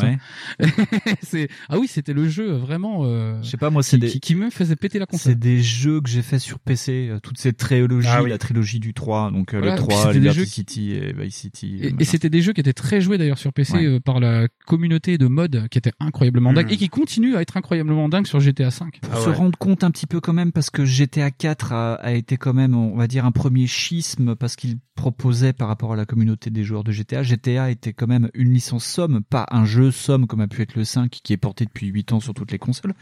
Mais donc GTA Liberty City, c'est quand même vendu à 7,7 millions d'unités sur PSP. Ouais, ouais c'est le jeu le plus vendu de la C'est ça, ce qui est quand même incroyable. Devant, euh, devant, Monster Hunter, qui est déjà une grosse. Ouais. Et sur DS, euh, euh, Chinatown Noir a été quand même un sacré carton. De toute façon, dès qu'il y avait un jeu avec marqué GTA dessus, ça se vendait. Et ça a été quand ah même un sacré coup, euh, je trouve, de la part de Rockstar, d'avoir de se dire, on va prendre des personnages qui meurent la plupart du temps dans les jeux canons, là, et d'en faire des héros de, de petites aventures dans des open world qui tiennent dans la poche parce que Liberty City et Vice City sont quand même euh, bien retranscrits sur l'UMD quoi c'est assez fou bon c'est vide hein mais euh, de, de mémoire ouais c'est un peu plus vide et c'est un poil plus petit que sur PS2, mais est-ce qu'on peut vraiment, est-ce qu'on peut lui en vouloir, non? Non, je pense pas, trop. Hein. C'est, enfin, c'est impressionnant. Je reste encore impressionné par le fait, comme tu as dit, qu'ils aient réussi à faire rentrer ça dans un dans un UMD. Enfin, euh, c'était ultra bluffant. Hein. Euh, on dit ça comme ça maintenant, euh, forcément avec euh, tout ce qu'on a vu depuis, mais à cette époque, ouais. Enfin, on te disait pareil, c'est l'effet, comme je disais, la PS2 dans ta poche. Là, on dit bah là, t'as GTA 3, mais dans ta poche. Je sais que j'avais un nombre de potes qui étaient devenus dingues, quoi. Il, faut qu'on y joue. Bon, il se trouve qu'après, c'était vraiment surtout ce qui me fait rire, c'est ce que tu as dit après, c'est le le fait que ce soit ressorti sur PS2. C'est une vague de jeux comme ça PSP qui sont ressortis. Bon, il perd totalement son intérêt sur PS2 parce que bon, autant jouer à GTA 3 original. Vu que... Mais Vice City Stories c'est pareil parce que c'est des jeux qui proposent moins forcément, ils ont moins le. Mais T'avais vraiment le même gameplay monde ouvert en 3D qui était bah, que GTA 3 avait littéralement euh, démocratisé hein, uh-huh. ce côté vivant et tout. Alors t'avais la ville était beaucoup moins vivante, t'avais moins de passants, t'avais moins de quêtes euh, tout ça, mais t'avais quand même un jeu complet et c'était pas juste euh, voilà on vous a mis un quartier de GTA 3, amusez-vous quoi. C'est ça. C'était vraiment très impressionnant et c'est vrai que dommage que GTA San Andreas Stories n'ait pas existé. Oui, en même temps ça aurait été compliqué je pense. Je pense je pense que vu la taille de la map, seulement aujourd'hui j'ai des j'ai des retours un peu sur la scène euh, piratage aussi euh, Vita. Ouais. Parce que en vrai, euh, San Andreas, il est aussi sorti sur mobile. Ouais. Et il y a des il y a des il y a des grands tarés là, ils ont adapté la version Android sur la Vita. Donc la preuve que peut-être que la PSP était vraiment pas assez puissante pour faire tourner le jeu complètement. Il aurait fallu faire vraiment des coupes. Et je vais juste faire un petit aparté de 10 secondes pour dire aussi que même Ubisoft s'est mis à adapter des jeux parce que dans le genre presque monde ouvert avec moins de monde, alors que c'était l'intérêt du jeu quand il est arrivé, c'était Assassin's Creed. Oui. Parce que est-ce qu'ils l'ont sorti sur la PSP Ils ont osé. C'était couillu quand même. Oui. On est loin d'Ubisoft qui aujourd'hui te sort des jeux services. On a eu ce grand courage-là de te sortir un jeu quitte à ce qui ressemble vraiment pas à ce qu'il est sur 360. Et d'ailleurs, c'était euh, assez fou. D'ailleurs, je vous recommande la vidéo de Punky sur les euh, les jeux portables Assassin's Creed parce qu'il avait fait les versions DS aussi. Bonjour à tous. Assassin's Creed sur DS. Ça existe. Bah qu'est-ce que t'attends euh, Va chercher un jus de fruits, assieds-toi, c'est parti, on y va euh, C'était l'époque oui, où Ubisoft se sortait un peu les doigts du derche, et c'était pas plus mal. D'ailleurs, mon premier jeu PSP euh, était un jeu Ubisoft. C'était un jeu avec des gangstas qui se tiraient dessus dans des dans des limousines. C'était assez rigolo. Voilà. Le concept est assez ouf quand même. Hein. Ouais, c'est génial. Et donc, ben après ça, pour parler d'autres jeux un peu mythiques ou pas trop d'ailleurs, qui sont sortis sur PS2, est-ce que vous avez d'autres titres en tête? Moi, j'ai Silent Hill Origin qui est sorti sorti en 2007 et en 2008 sur PS2. Est-ce que ça, vous avez d'autres euh, d'autres jeux en tête ou peut-être parler du Silent Hill d'origine si vous avez envie, ou si vous y avez joué? Alors j'ai jamais terminé, hein, je l'ai sur euh, sur PSP euh, du coup. Uh-huh. donc c'est comme on l'a dit que c'est censé être un préambule à la série Silent Hill que je connais très peu malheureusement Mhm. parce que je n'ai fait quasiment que le 2 Ouais. pour savoir c'est pas le plus mauvais. mais mais c'était pas pareil en fait. Bon techniquement il y avait c'était il y avait pas beaucoup d'FPS. Euh, c'était parfois les textures étaient beaucoup moins fines que sur euh, PlayStation 2, mais c'est pareil, t'avais un Silent Hill sur portable. Et Ouais. euh, c'est un peu le gimmick hein, de la console, hein, la même chose, mais en portable. C'est ça. Et euh, un peu comme la Switch maintenant, hein, la même chose, mais sur Switch. Là, mais c'est tout la même chose, mais tout sur Switch. C'est ça, Ouais, le, peu ça, ouais. le catalogue du, monde du monde entier du jeu vidéo, mais sur Switch. Mais là, c'est, ouais, non, là, c'était assez impressionnant, honnêtement. Alors, je crois que c'est un, un épisode qui est plutôt bien considéré dans la saga. Alors, c'est pas du tout un chef-d'œuvre, attention, hein, quoi que ce soit, mais ça reste un jeu très honnête, Ouais. euh, qui est très, qui garde ce côté flippant. Euh, je crois que c'était pas encore le trop le Switch euh, où c'était de l'action à gogo euh, dans la série. Non, non, c'était Enfin, après à ça. gogo Ouais, ou- ouais. Enfin, ouais, je dis à gogo, ça reste encore, voilà, euh, plus, plutôt calme par rapport à Resident Evil, mais, euh, mais ça reste un épisode qui m'avait pas mal marqué. J'ai jamais terminé, mais j'avais passé un bon moment. Ouais. de temps. Et c'est vrai qu'il est ressorti sur PS2, euh, tout comme le, d'autres, je pense que tu voulais parler, l'autre Silent Hill. L'autre, une style marquant, mais le problème, c'est que c'était un multiplateforme, mais qui avait chacun sa vision. C'était Shattered. Memory qui est sorti sur Wii, PSP et, euh, et PS2. Ouais. Ah bah il y en a un paquet, c'est ça qui est très drôle, hein, de le, comme tu l'as dit, l'inverse, comme les Liberty euh, City Ouais. Stories qu'on a dit tout à l'heure, c'est le fait que moi je, je trouve, enfin je comprends pas du tout ce concept de ressortir un jeu euh, portable sur la console de salon parce que tu perds beaucoup. Euh, Silent Hill Origins, il a été développé pour la PSP, donc avec une définition moins bonne, des textures moins bonnes. C'est ça, ouais. Tu le sortais avec elle sur PS2, c'est une catastrophe. hein. c'est le- cas pour quasiment tous les jeux comme ça. C'est- Moi, je trouve que c'est euh, une démarche qui est beaucoup plus intéressante que la démarche de Microsoft, par exemple, qui abandonne complètement ses consoles. Euh, Sony fait beaucoup ça. Par exemple, euh, la- la- souvent la console euh, qui était euh, next-gen avant et qui, dès qu'il y a une ressortie, Mhm. devient une console un peu moins chère et de comment dire de d'arriver euh, des, des débutants dans le monde. Par exemple, on avait vu beaucoup arriver sur PS2 euh, les buzz. Oui. Euh, tous les jeux de, de quiz. Il y avait une tétrachier de jeux de quiz sur PS2. c'est c'est à tel point, je crois que j'en ai encore des quiz. Et Ah, euh, tu vois, par exemple, toute, toute la, par exemple, la PS2 a beaucoup, euh, comment dire, supporté les Guitar Hero, tous ces jeux-là, les Rock Band, longtemps, longtemps, longtemps avant, euh, avant que ça arrive sur PS3 vraiment, quoi. Ouais. Enfin, que euh, exclu euh, PS3. Ouais. Ah bah les SingStar, euh, ouf, sur euh, PS2. euh, Voilà, et je me demande si euh, ils sortent pas. C'est un peu comme les FIFA, tu vois, qui sortent euh, jusqu'à euh, ad vitam, quoi. Mhm. Genre jusqu'à l'extinction de la PSP, il y avait encore des chapitres de de FIFA qui étaient sortis. Ouais. Alors, et même plus que FIFA, c'était la fameuse époque, parce que là on parle de FIFA maintenant, ça nous paraît normal, mais à cette époque c'était PES encore, Ouais. qui était euh, Oui, le oui. jeu euh, C'était oui, en qui avant. était un ouais. des. Ouais. Ouais, et t'avais PES sur euh, PSP, pareil pour tous les fans de de la série. euh, c'était bah tu, tu fais ta partie de P- voilà de PES dans le lit ou tu vois dans le dans le métro. euh, Enfin voilà, c'était vraiment pareil. C'était un rêve qui devenait réalité aussi quoi. T'avais peut-être d'autres jeux? Alors moi, il y en a tellement. euh, pour le coup, moi, c'est ça que je connais un peu plus la PS2, mais Ouais. ce qui est très drôle, c'est le nombre de jeux que j'ai parfois sur les deux. Euh, euh, Il y a les fameux. Alors moi, c'est une série. Alors, ce qui est très cher à mon cœur, c'est tout ce qui est les Everybody's. Donc, t'as les Everybody's Golf. Ouais. Et tennis. Ouais. Ouais, et tennis, ouais. Et les deux, alors moi, le tennis sur PSP, j'y ai joué, mais un nombre de fois, mais incroyable.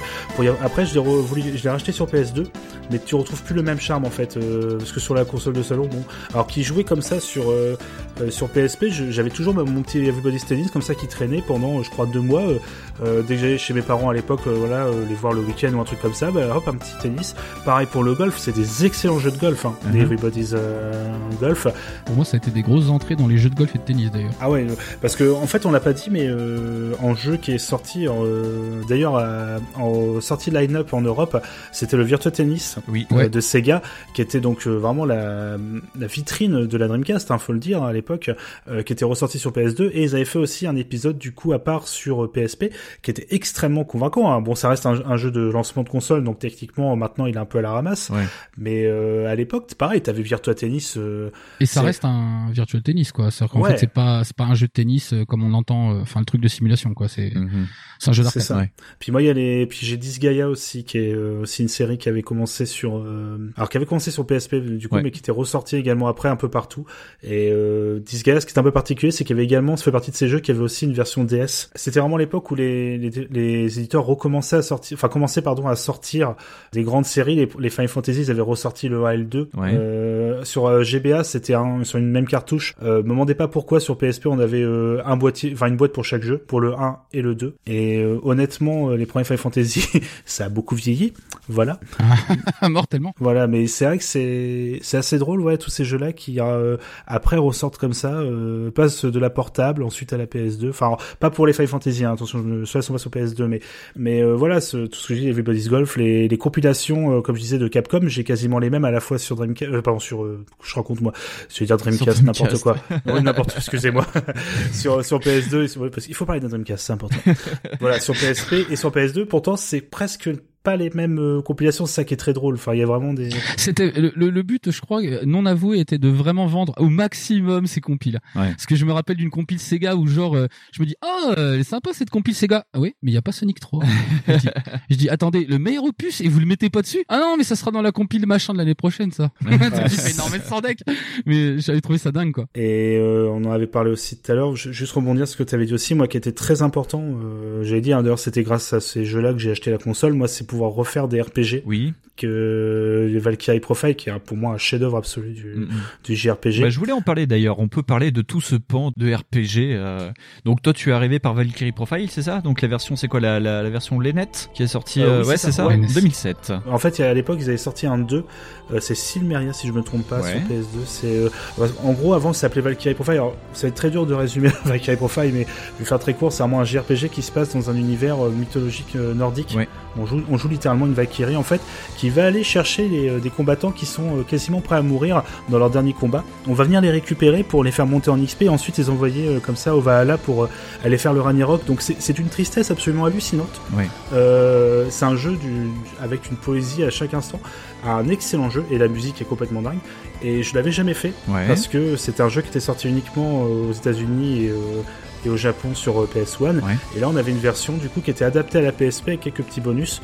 Euh, le jeu était passé en 16 neuvième pour s'adapter à l'écran de la PSP. Et euh, il y avait des cinématiques en image de synthèse par rapport aux cinématiques animées de la version PlayStation. Alors ça, c'est une question de goût. Je peux comprendre qu'on apprécie moins les versions images de synthèse qu'animées, qui avaient leur charme. Mais le jeu était là, pour le coup, c'était une vraie. c'était pas, c'était pas un remake, mais c'était une vraie version plus plus de l'original. Ouais, c'est ça. Et puis en plus, c'était, on va dire, une, une, sortie officielle pour notre territoire, quoi. Donc c'était quand même important quoi. C'était pour lancer vraiment la relancer la pardon la, la saga parce qu'à l'époque il y avait qu'un seul épisode. Et après ils se sont dit allez on tient là c'est Square Enix entre deux a dit allez on tient un truc là on va pouvoir en vendre plein. Donc ils ont sorti un nouvel épisode sur PS2 et un épisode sur euh, DS donc euh, qui était un tactical d'ailleurs sur DS mhm. et euh, ça, bon finalement ça a pas fonctionné comme ils voulaient mais c'était intéressant parce que du coup on a eu un des meilleurs RPG de, de, cette époque PS1, mais il y en a tellement qui sont ressortis sur PSP. Enfin, on a une liste de jeux là, c'est c'est voilà, c'est le panthéon de, de l'époque. Hein. T'as euh, toute la tentative de ressortie aussi euh, des, des RPG, oui voilà, de la PS1, uh-huh. donc euh, une espèce de de déterrage de toutes les grandes licences. T'as eu les, les, les, remakes, les ouais, il y a vraiment eu là par exemple, vous chopez une PSP, vous êtes tranquille pour 25 ans de RPG japonais. Ah, ouais. ah Facile. Entre ça, ah bah c'est incroyable. Moi j'étais plus tactics, tu vois, moi j'étais plus bon c'était un, jeu de de fin de comète parce que c'était un jeu de 2011, mais c'est Tactic Ogre par exemple, tu vois. Euh, incroyable. Euh, incroyable. C'est un, une relecture euh, du jeu Super Nintendo, quoi. Donc, ce qui est quand même assez incroyable. Ouais, c'est clair. Mais putain, je sais même pas quoi citer. Je sais même pas par quoi j'ai commencé. En vrai, je me rappelle d'un truc qui s'appelait Brave Story Traveler, un truc comme ça, mhm. qui a dû être mon premier vrai RPG sur la PSP. Mhm. Mais il y a tellement de trucs, mais tellement c'est mhm. abusé. Entre les ressorties, les remakes, les jeux, les jeux originaux, il y a même eu une version de Fantasy Star Online, il me semble. Oui, oui. Euh, la... ah oui, je l'ai ensuite. En plus, ça doit être la Univers ou enfin c'est des euh, c'est plus des MMO mais c'est euh, adapter le gameplay des Fantasy Star Online mais en offline qui est euh, incroyable vraiment très bon jeu vraiment je sais, sais pas ce qui manque quoi je sais pas du tout ce qui manque là en RPG parce que en plus après t'avais aussi l'accès sur la, la, la, PlayStation portable sur les jeux PS1 ouais. t'avais aussi la vente bah, de FF7 je me rappelle avoir poutré Metal Gear une vingtième fois donc ce qui est complètement HS avec les RPG mais mais donc oui t'as en plus cette moi je me rappelle aussi avoir fait Chrono Cross Oui. FF9 sur la PSP, c'est fou quoi. Et là tu dis ça c'est des trucs que je jouais voilà dans mon salon. Vraiment l'idée de de console portable qui qui a de la patate, elle était là. Bah Suikoden 2. Moi c'est je l'ai Ah, fait les grâce à les je l'ai- Suikoden, ouais. Je l'ai fait grâce à la PSP. Bah pareil, on, on l'a tu l'as dit, hein, on pouvait les acheter en fait sur le premier PlayStation Store. Ouais. Qui Hmm. était vraiment une nouveauté grâce à la PSP où on pouvait du coup, alors moi c'était encore plus bizarre, c'est que pour pouvoir l'acheter, oh, je passais par le PC, il y avait une petite application à installer Mhm. et tu pouvais connecter ta PSP, tu achetais sur l'application pour ensuite le télécharger sur ta PSP. C'était Ouais. assez rigolo comme système. Et euh, bah en fait c'était ah, pareil, c'est une époque, c'est impossible d'imaginer ça maintenant. T'avais la ressortie, tu l'as dit, des Final Fantasy. Ouais. À l'époque, il y avait pas d'autre façon que de ressortir la version euh, originale PlayStation ou la version PC qui était euh, quasiment introuvable. Ouais. La seule façon de rejouer FF7, c'était de d'avoir la version euh, sur le PlayStation Store. Qui est, Ouais. Maintenant, euh, FF7, tu l'as euh, même sur Google Home. hein, J'exagère à peine. Sur hein. ton frigo, ouais, bien sûr. Ouais, Ouais, c'est ça. Ouais, c'est ça, ça tourne sur téléphone. Moi, je me rappelle même euh, qu'un copain m'a détesté parce qu'en vrai, je lui avais emprunté un opus de FF et que je lui ai pas rendu à temps. Quoi. Il voulait le vendre et ça, ça avait pris une valeur euh, physique qui était dingue. Et il m'avait pété un plomb. Mais, je lui ai rendu. Moi, je me souviens, je me souviens, bah, je l'avais marqué aussi dans la liste de jeux euh, à aborder. C'était le Final Fantasy Tactics. J'avais joué Ouais. une Ouais. fois sur PlayStation à l'époque, et c'est ressorti euh, avec le sous-titre euh, War of the Lions en 2007. Et euh, ouais, c'est un jeu qui est resté bloqué dans ma dans ma PSP pendant longtemps aussi, ça. euh. Ah bah là vraiment la console pour euh, si vous aimez les, les jeux tactical RPG, euh, Ouais. JRPG. Ouais. Euh, c'est incroyable. FF Tactics, c'est un chef-d'œuvre, tout comme Tactics Ogre. C'est la même équipe, entre c'est le même euh, et euh, enfin Tactics Ogre qui est incroyable, un chef-d'œuvre absolu. Euh, pareil, vous avez les dans un autre registre. Même, là, c'est ça reste du tactical. Il y a pardon les Valkyria Chronicles, Ouais. le 2 et le 3. Alors le 3 est sorti qu'au Japon, hein, mais le 2 euh, qui en fait c'est assez drôle. Là, c'est on- c'est l'inverse de ce qui peut arriver. C'est un jeu PS3 qui a été adapté sur PSP Ouais. ce qui est quand même très drôle. Et ça, c'est vraiment dû au Japon parce que c'est la PSP au, on l'a- au Japon a été un très bon succès. C'est vraiment été quelque chose qui s'est très bien vendu. La PSP était très bon, toujours au-dessus, Mhm. mais la PSP va vraiment pas à rougir du tout hein, en- au Japon, euh, notamment grâce à d'autres jeux. On parlera tout à l'heure comme euh, Monster Hunter. Oui. il y avait également, voilà, euh, ce côté. bah là, la Valkyria Chronicles, ouais, il, il marche pas trop mal sur PS3, mais là, on a un plus gros parc installé. On va sortir la suite sur PSP Ouais. et ça a cartonné. C'est du tactical en un peu TPS, ce qui peut surprendre, mais Ah. marche plutôt bien. Et Star Ocean qui était sorti aussi. Enfin, ils ont ressorti le deuxième sur PSP. Ouais. Comme ça, j'ai j'ai pu le faire aussi. Il y a un Tales of aussi. Donc ça, c'est euh, coucou à ma chef euh, Sushi. Hein, forcément, si je parle de Tales of. Ouais, mais Tales of Eternia. c'est- ouais. Je voudrais faire un, un petit euh, HS avant que j'oublie. Je vais faire beaucoup d'apartés parce qu'il y a tellement de choses à dire vraiment sur la Ouais. PSP, que c'est dingue. C'est par exemple, on en a pas vraiment beaucoup parlé, mais c'est des FPS. Il y en avait, Hmm. il y en avait. C'est ça qui est dingue, c'est-à-dire que les types avaient tellement d'ambition qu'ils se sont dit, on va même adapter Call of Duty. Enfin, je crois que c'est ouais, Call of Duty et Medal of Honor qui ont été adaptés. Ouais. Euh, là, vous parliez euh, de la PS3 et effectivement, elle était à cheval entre la PS2 et la PS3 cette console. Oui, bien sûr. Donc elle a pris toutes les licences de la PS3 comme Resistance Follow Men. Moi par exemple, ça a Oui. été les premières incursions dans cette licence par la PSP. Euh, C'était ça dont je voulais parler, c'est qu'il y a eu les épisodes de, de qui venaient à l'inverse des consoles vers la PSP, donc comme Resistance Voilà. Fall of Men. Il y a eu aussi euh, un jeu qu'on a traité dans Backlog, c'est Split Second, qui a eu euh, non pas un portage, mais sa version développée par Sumo Digital, qui est sortie en même temps que la version console. Il y a eu Dante Inferno, qui est une relecture du Dante Inferno sorti sur console. Plusieurs éléments comme ça, plusieurs jeux qui sont pas des portages purs. Il y avait aussi la sortie de Midnight Club 3 Los Angeles. Ouais. C'est-à-dire euh, c'est euh, bah, c'est le gros jeu d'arcade de Jackie Lolol. Si tu euh, aimes beaucoup les jeux que Fonzie joue, euh, tu vas kiffer. Ouais. C'est-à-dire qu'en fait, c'est vraiment euh, c'est Need for Speed avec les potards mais à 3 milliards de degrés. C'est-à-dire qu'en vrai, tu peux tu peux faire des courses en faisant des euh, en roulant sur les roues gauches ou les roues droites. Ouais.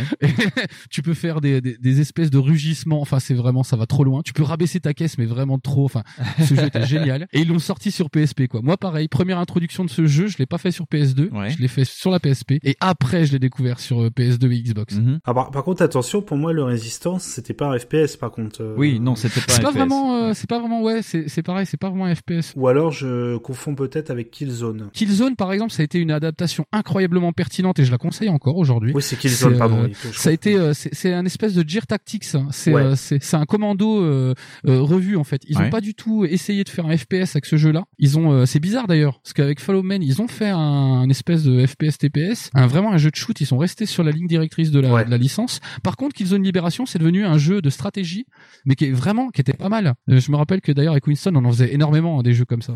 très bon, hein, le, le Killzone. c'est- En fait, mais c'est comme sur PlayStation 3, hein, je confonds toujours Killzone et Resistance. Hein. Pourtant, ça n'a rien à voir, mais, mais je suis désolé. comme hein, beaucoup à séries l'époque ont- aussi. Hein. euh, Ouais. Ouais, ouais. Et en fait, le Killzone PSP était génial. C'est comme tu l'as dit, un vue de trois quarts en isométrique. euh, bon souvenir. Ouais. Moi, je crois que c'est le seul Killzone que j'ai dû faire d'ailleurs, euh, le, le Libération de, de mémoire. Hmm. Et d'ailleurs, je sais que toi, en parlant de Résistance, vu qu'on mélangeait Killzone et Résistance, Babar, je crois que c'est une série dont tu es assez fan.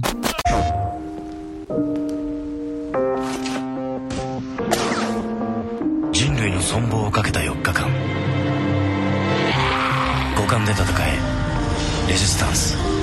Play Beyond. J'adore euh, Résistance. Euh, non, non, en fait, j'ai- joué au quasiment au 3 et c'est pour moi, c'est ce qu'il ne faut absolument pas faire dans des FPS et c'est vraiment se rappeler l'époque. euh, parce que moi, les joue, j'y joue comme des nanars en fait, Ouais. hein, ces jeux-là. C'est vraiment se rappeler que l'époque des années 2000, de 2005 à 2010 ou un peu après, c'était une catastrophe en termes de FPS sur console. On ne savait absolument pas où on allait. hein. C'était script à gogo, c'était graphisme, enfin un, le FOV, vous savez le, le front of view, Oui. vous savez le, le degré en fait de, de vision qu'on a, qui est toujours la grande bataille entre les joueurs PC et les joueurs console, parce que malheureusement sur console très souvent, mais c'est pour adapter au gameplay euh, manette, le FOV est très réduit pour pas avoir à faire des grands mouvements en fait euh, Mm. de vue. Et sauf que bah c'est pour moi c'est quasiment injouable. Le premier Résistance qui était apparemment très joli. Alors c'est les, les mêmes développeurs que Ratchet et Clank, ce que je trouve toujours très drôle. Mais euh, des vrais jeux. Alors le premier a très mal vieilli techniquement, mais le 2 et le 3 sont des très jolis jeux. Mais c'est chiant à mourir. Qu'est-ce que c'est chiant à mourir comme jeu? Après j'ai euh, les Killzone, euh, j'ai un peu plus d'affect par le l'ambiance. Sur PS2 c'est un, une série qui a, enfin magnifique le premier Killzone sur PS2. J'ai Ah du ouais. mal à croire, Ouais. du mal à croire que ça tourne sur une PS2. Bon après pareil le FOV euh, c'est pas possible. Mhm. Mais ça c'est ça c'est moi c'est ma, ma Je bataille. pense que c'est, euh, je pense que ouais, c'est ça, c'est une, c'est une histoire de, de typologie de joueurs. Parce que moi, par exemple, ça, c'est pas, euh, moi, j'ai commencé par la console et Ouais. du coup, euh, ça me dérange moins. Moi, par exemple, déjà les FPS, c'est pas un truc qui m'attirait de ma, de à, à masse quoi. Killzone, c'était, euh, j'étais le client quoi. Mhm. Mais Killzone, ouais, ça reste une bonne série. Je trouve qu'il y a quand même euh, les trois, euh, le 2 et le 3 sont vraiment des bons. Résistance, moi, c'est vraiment, c'est un nanar. Allez-y, hein, si vous voulez vous marrer. c'est, c'est, après, après, c'est des jeux qui sont pas si plaisants à jouer. Hein. C'est pas une catastrophe. C'est juste qu'il y a des moments où c'est les fameux murs invisibles que vous avez partout, les ennemis qui spawnent sans s'arrêter, avec des boss euh, où il suffit de tirer sur des gros points lumineux pour les tuer. Enfin, c'est forcément, on en rigole parce que tout est très mal fait maintenant. Euh, heureusement, les jeux ont beaucoup évolué là-dessus, mais Bien sûr. Cette époque, je pense que vous pourriez limite faire une émission là-dessus sur des FPS de cette époque. Vous verrez tout, maintenant avec le recul, on verrait tous les trucs qui fonctionnent plus quoi. T'as tous les clichés, hein, le, des cinématiques euh, avec les, les Marines et tout, qui euh, où tu vois t'as tout, t'as l'esprit vraiment tu vois, de d'équiper tout avec forcément le personnage rigolo qui à un moment va être en danger, puis un qui va celui que t'adorais qui va forcément mourir, mais il va peut-être revenir parce qu'il est pas forcément mort. Enfin, c'est incroyable. C'est une série, mais pour le coup, le Killzone sur PSP est vraiment très très bon. hein. Je confirme aussi. hein, si vous avez l'occasion d'essayer, euh, très bon jeu. Ouais, j'ai trouvé que en plus c'était comme incroyablement euh, original de faire ça. Mais d'ailleurs, tout, enfin, Oui. si on devait mettre un mot sur la PSP, ça a été incroyablement original. Oui, Enfin, contrairement à ce qu'on croit tous, euh, voilà quoi. Et quelque chose qui n'est pas incroyablement original, c'était le développement de Monster Hunter Ah oui. sur la PSP. Ça, on ne peut pas passer à côté de Monster Hunter Impossible. sur PSP. C'est une pierre angulaire quand même de la PSP.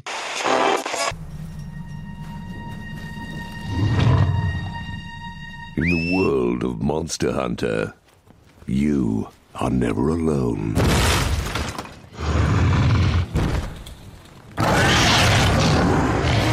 The game that's taken Japan by storm, Monster Hunter Freedom Unite, only on PlayStation Portable.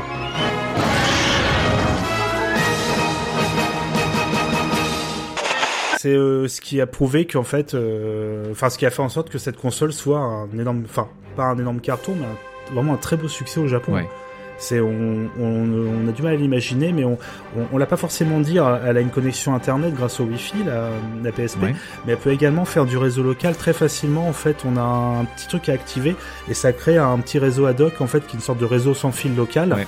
Où des gens peuvent se connecter un peu euh, comme avec la DS en fait, c'est ce qu'avait la DS Oui, aussi euh, à la même époque. Et donc au Japon, c'était euh, à cette époque très commun que des groupes de, de joueurs en fait, et de joueuses se rassemblent par groupe de 8, je crois que monter jusqu'à 16 avec la des groupes de 16, je crois avec la PSP, Ouais. j'avais noté Ouais. ça.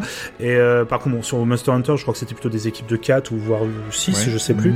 Je crois que c'était tu- 4. C'est ça, et tu partais avec tes potes et t'allais euh, chasser du coup des, des, dinosaures ou des monstres comme ça, euh, n'importe où t'étais, et t'avais un côté multijoueur qui n'était pas possible vraiment sur console de salon. De salon ouais. Et il y a eu quand même 4 épisodes, il y a eu Freedom, Freedom 2, donc 2005 pour Freedom, 2007 pour Freedom 2, Freedom Unite en 2008 et Portable Third en 2010. Donc euh, c'est euh, c'est limite plus que euh, sur les consoles Nintendo qui ont pris la, relève ensuite euh, à une époque genre sur Wii U ça crachait un Monster Hunter tous les 6 mois ou un truc comme ça euh, sur Wii ouais, ouais. c'est sur Wii principalement ouais. c'est abusé parce que c'est genre euh, c'est genre le deuxième jeu le plus vendu de la console et c'est euh, aussi le, le, quatrième ah ouais. cette licence. Uh -huh. et là je suis en train de redescendre pour voir s'ils sont pas dedans mais je serais pas étonné quoi. Non ça va.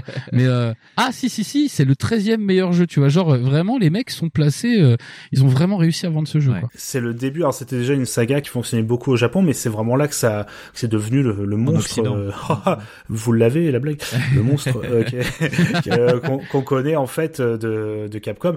Par exemple, je rappelle que, euh, sauf erreur de ma part, euh, peut-être d'un jeu récent, mais ça reste Monster Hunter euh, World. Ouais. Ça reste le jeu Capcom le plus vendu. Oui, Et... oui. Après, si euh, vous voulez qu'on parle un peu plus de la licence, euh, la licence a quand même pas mal muté sur le World. Oui. Et, et pareil, euh, là, pareil, on, on, profite en plein bal, enfin en, en, pleine, comme en pleine barrette du phénomène Internet. Ouais. Parce que en vrai, par exemple, Monster mm -hmm. Hunter avait vraiment, vraiment capitalisé sur ce multijoueur local. Ouais. Et, et là, du coup, ils ont pu avoir un facteur, mais 2 millions avec les nombres de joueurs avec Internet, quoi. Parce que maintenant, t'es plus obligé, en fait, en vrai, d'avoir un pote chez toi ou d'avoir des, des, des, copains de lycée, enfin tes copains dans ta cour qui jouent. C'est ça. Bah, tu, tu connectes Internet, tu cherches un autre joueur et boum, c'est quelque chose qu'ils avaient accès euh, sur les épisodes Wii U. Je me souviens des pubs où c'était ouais. jouer chez toi avec un copain et deux copains qui sont à New York et à Tokyo pour euh, tuer le meilleur Narga Kurga ouais, ouais. du monde. Euh, voilà. Alors que ouais, Monster Hunter quand même sur PSP c'était quand même plus du local. C'est ça, mais la licence elle a commencé sur du multi-local. D'une difficulté et d'un et d'un côté mais il est, il est pas gentil avec toi le jeu non. parce que non. moi j'ai le j'ai le Freedom Unite j'ai joué un petit peu ouais. c'est du des jeux d'une complexité on n'imagine même pas en termes de gameplay c'est très aride il y a pas de lock pour euh, viser les ennemis ouais. t'as pas d'XP c'est vraiment ton perso s'améliore par l'équipement et par les voilà ce que tu lui donnes mais il y a pas de monteur niveau c'est vraiment toi en tant que joueur ou joueuse en fait ouais, c'est ça et t'as un nombre d'armes t'en as pas en fait t'as des armes pour chasser parce qu'on voilà c'est un jeu de chasse hein, de de, de c'est aussi con que ça en fait hein. On va dans des zones où on va essayer de traquer une bête et parfois les combats peuvent durer mais ouais longtemps. Il y a, y a enfin. rien, y a, voilà, il y a rien qui te facilite la vie. C'est-à-dire que toi, par exemple, tes matériaux, tu dois aller les chercher, tu dois fabriquer et crafter toi-même tes armes. Ouais. Moi, je me rappelle d'une partie où j'ai, bah, je connaissais pas la licence. J'ai joué tout seul comme un benet. Bah, je me suis fait choper par une espèce de T-Rex avec des plumes. J'ai rien compris. Ah bah pareil. Parce que je me suis dit, ah, le jeu est sympa. Ah non, le jeu n'est pas sympa. Le, le jeu te détruit la tête, ouais. quoi. C'est. Tu, euh... tu, peux tout faire, mais euh, tu peux mourir voilà. facilement. Moi, je me souviens voilà, que j'ai joué ça. aussi tout seul. J'ai jamais compris pourquoi on n'y avait pas joué tous les deux d'ailleurs à cette époque-là, vu qu'on était déjà en local, mais. Euh... Parce que je crois que je me rappelle que je m'étais énervé parce qu'il n'y avait pas de stick droit. Ah bah voilà, bravo. ce que j'allais dire. Ah non non, mais ça c'est le type de jeu qui te fait te dire mais c'est pas possible parce que normalement tu dois viser constamment en fait ouais. avec euh, sur PS2 tu te posais pas la question, tu avais le, le, stick droit de la manette, tu bon c'était pas facile mais voilà là c'est impossible parce que le stick en fait il est vraiment sur euh, à côté des, de ta, du pavé directionnel pour bouger, ouais. donc c'était du non même pas tu utilisais le, je crois que tu utilisais même le, le tu utilisais les, euh, pour la vue je crois que ça a été comme tous les jeux qui ont été sortis qui devaient pallier ça, c'était les boutons euh, ouais, c'est ça. triangle, carré ouais, qu'il fallait activer et... avec voilà. une gâchette. Mais, mais, mais par exemple, en fait, en vrai, la console, c'est pas tellement un problème d'ergonomie parce que tout était jouable. C'était surtout une grosse, un gros problème d'habitude du joueur Sony. C'est-à-dire qu'en vrai, euh, nous, on était tous passés à l'époque en PS2, PS3, euh, quand euh, vous aviez de l'argent, à jouer avec des manettes qui avaient deux sticks. Et toutes les manettes avaient deux sticks. Si toi, tu venais de chez ta PlayStation 2 ou ta PlayStation 3, tu te cherchais le stick. Est-ce que tu dis putain mais c'est d'une idiotie Bah en fait non, c'est parce que juste la console était pas ergonomiquement pareille. Ouais. Et euh, mais en vrai c'était jouable sinon. Mais effectivement un stick ça aurait facilité la vie à tous les joueurs qui venaient euh, d'ailleurs quoi. Après attention c'est une faille euh, spatio-temporelle. Hein. Vous pouvez y consacrer des centaines d'heures sans vous en rendre ouais, compte. Hein. Moyen, ouais, oui oui c'est pour ça que j'ai pas touché moi ce truc. Mais euh, mais, mais et puis en plus là récemment ils vont sortir deux épisodes sur Switch donc il y a quand même une occasion de de retoucher à ça. Mais c'est indissociable de l'histoire de la PSP. Ça c'est vraiment à partir de cette console que la série a vraiment décollé. Elle était déjà populaire, ouais, hein, bien sûr. Ça a vraiment décollé. Ouais. Et c'était vraiment, j'ai encore, je vois encore les magazines de l'époque euh, où ils parlaient vraiment, voilà, on est même les photos des joueurs japonais qui se réunissaient pour faire des ouais. parties. Enfin, c'était, mais tout comme nous de notre côté, moi au lycée, on ramenait nos DS pour jouer à Mario Kart en ligne. Enfin, ouais, c'est vraiment ça, une époque du multilocal qui est assez incroyable. Quand même. C'est marrant comment cette console, elle a, elle a abordé plein plein de choses comme ça de façon euh, primaire. Ouais. Euh, genre, euh, je me rappelle de Battlefront Oui. aussi. Parce que là, on a vu arriver justement euh, tout ce qui est aujourd'hui euh, normal, mais Ouais. genre des ar- euh, mais en version archaïque, genre euh, le multi Wipeout, euh, le multi de Motorstorm, euh, enfin tout ce qui était course, déjà ça devenait multi. Donc euh, local, en ligne, tu te posais même plus la question, en vrai. Pour toi, c'était automatique. Euh, Il y a peut-être Ridge Racer qui était peut-être pas multi, tu vois, mais mais genre oui, on a vu arriver tout plein de pratiques qui nous semblent banales aujourd'hui, qui euh, à l'époque sur PSP étaient juste dingues. Ah bah, puis du multi gratuit. Oui, c'est ça. Oui, en plus, ouais, Bah, remettons dans le concept. Pas d'abonnement et c'est comme on l'a dit tout à l'heure, c'était aussi l'arrivée du premier euh, PS Store, enfin voilà, où t'achetais tes jeux. Ouais. C'est arrivé déjà avec la Xbox 360, mais là t'avais quand même ce côté, bah euh, t'achètes tes jeux en téléchargement, puis en plus il y a même euh, des modèles de PSP qui ont été faits uniquement pour ça. Tout à Enfin, fait, ouais. Et Ouais. ça, on en parlera tout à l'heure, ouais, d'ailleurs, euh, de, Ouais. de ces modèles Ouais. bah, de la PSP Go. Hein. On tourne autour euh, depuis tout à l'heure, mais Ouais, ouais, voilà, ouais, la. PSP Go. J'aurais voulu juste conclure cette grande partie sur les jeux en parlant euh, aussi de, de jeux marquants venant du Japon, les jeux à la sauce euh, Sonic Japan, entre les patapons, les Katamari Damacy Oui. spécial, euh, ouais, euh, un jeu dont on avait parlé dans Backlog, What Did You Deserve This, My Lord, les Lokoroko Mhm. qu'on a aussi abordé dans Backlog, EcoChrome, Ouais. Exit, les Hatsune Miku, les Project Diva qui sont sortis aussi sur PSP après euh, euh, d'aller sur euh, PlayStation 3 et Vita. Voilà, que des jeux avec des gameplays un peu what the fuck pour certains ou innovants pour d'autres. Mhm. euh, quoi avez-vous joué euh, Patapon peut-être? Ah, bah, j'ai fait quasiment toute la liste que t'as dit, sauf les Hatsune Miku, euh, tout ça. Ouais. Mais euh, alors, ni, ni le Katamari Damacy, c'est vrai, ça c'est, Ouais. j'ai pas fait sur PSP.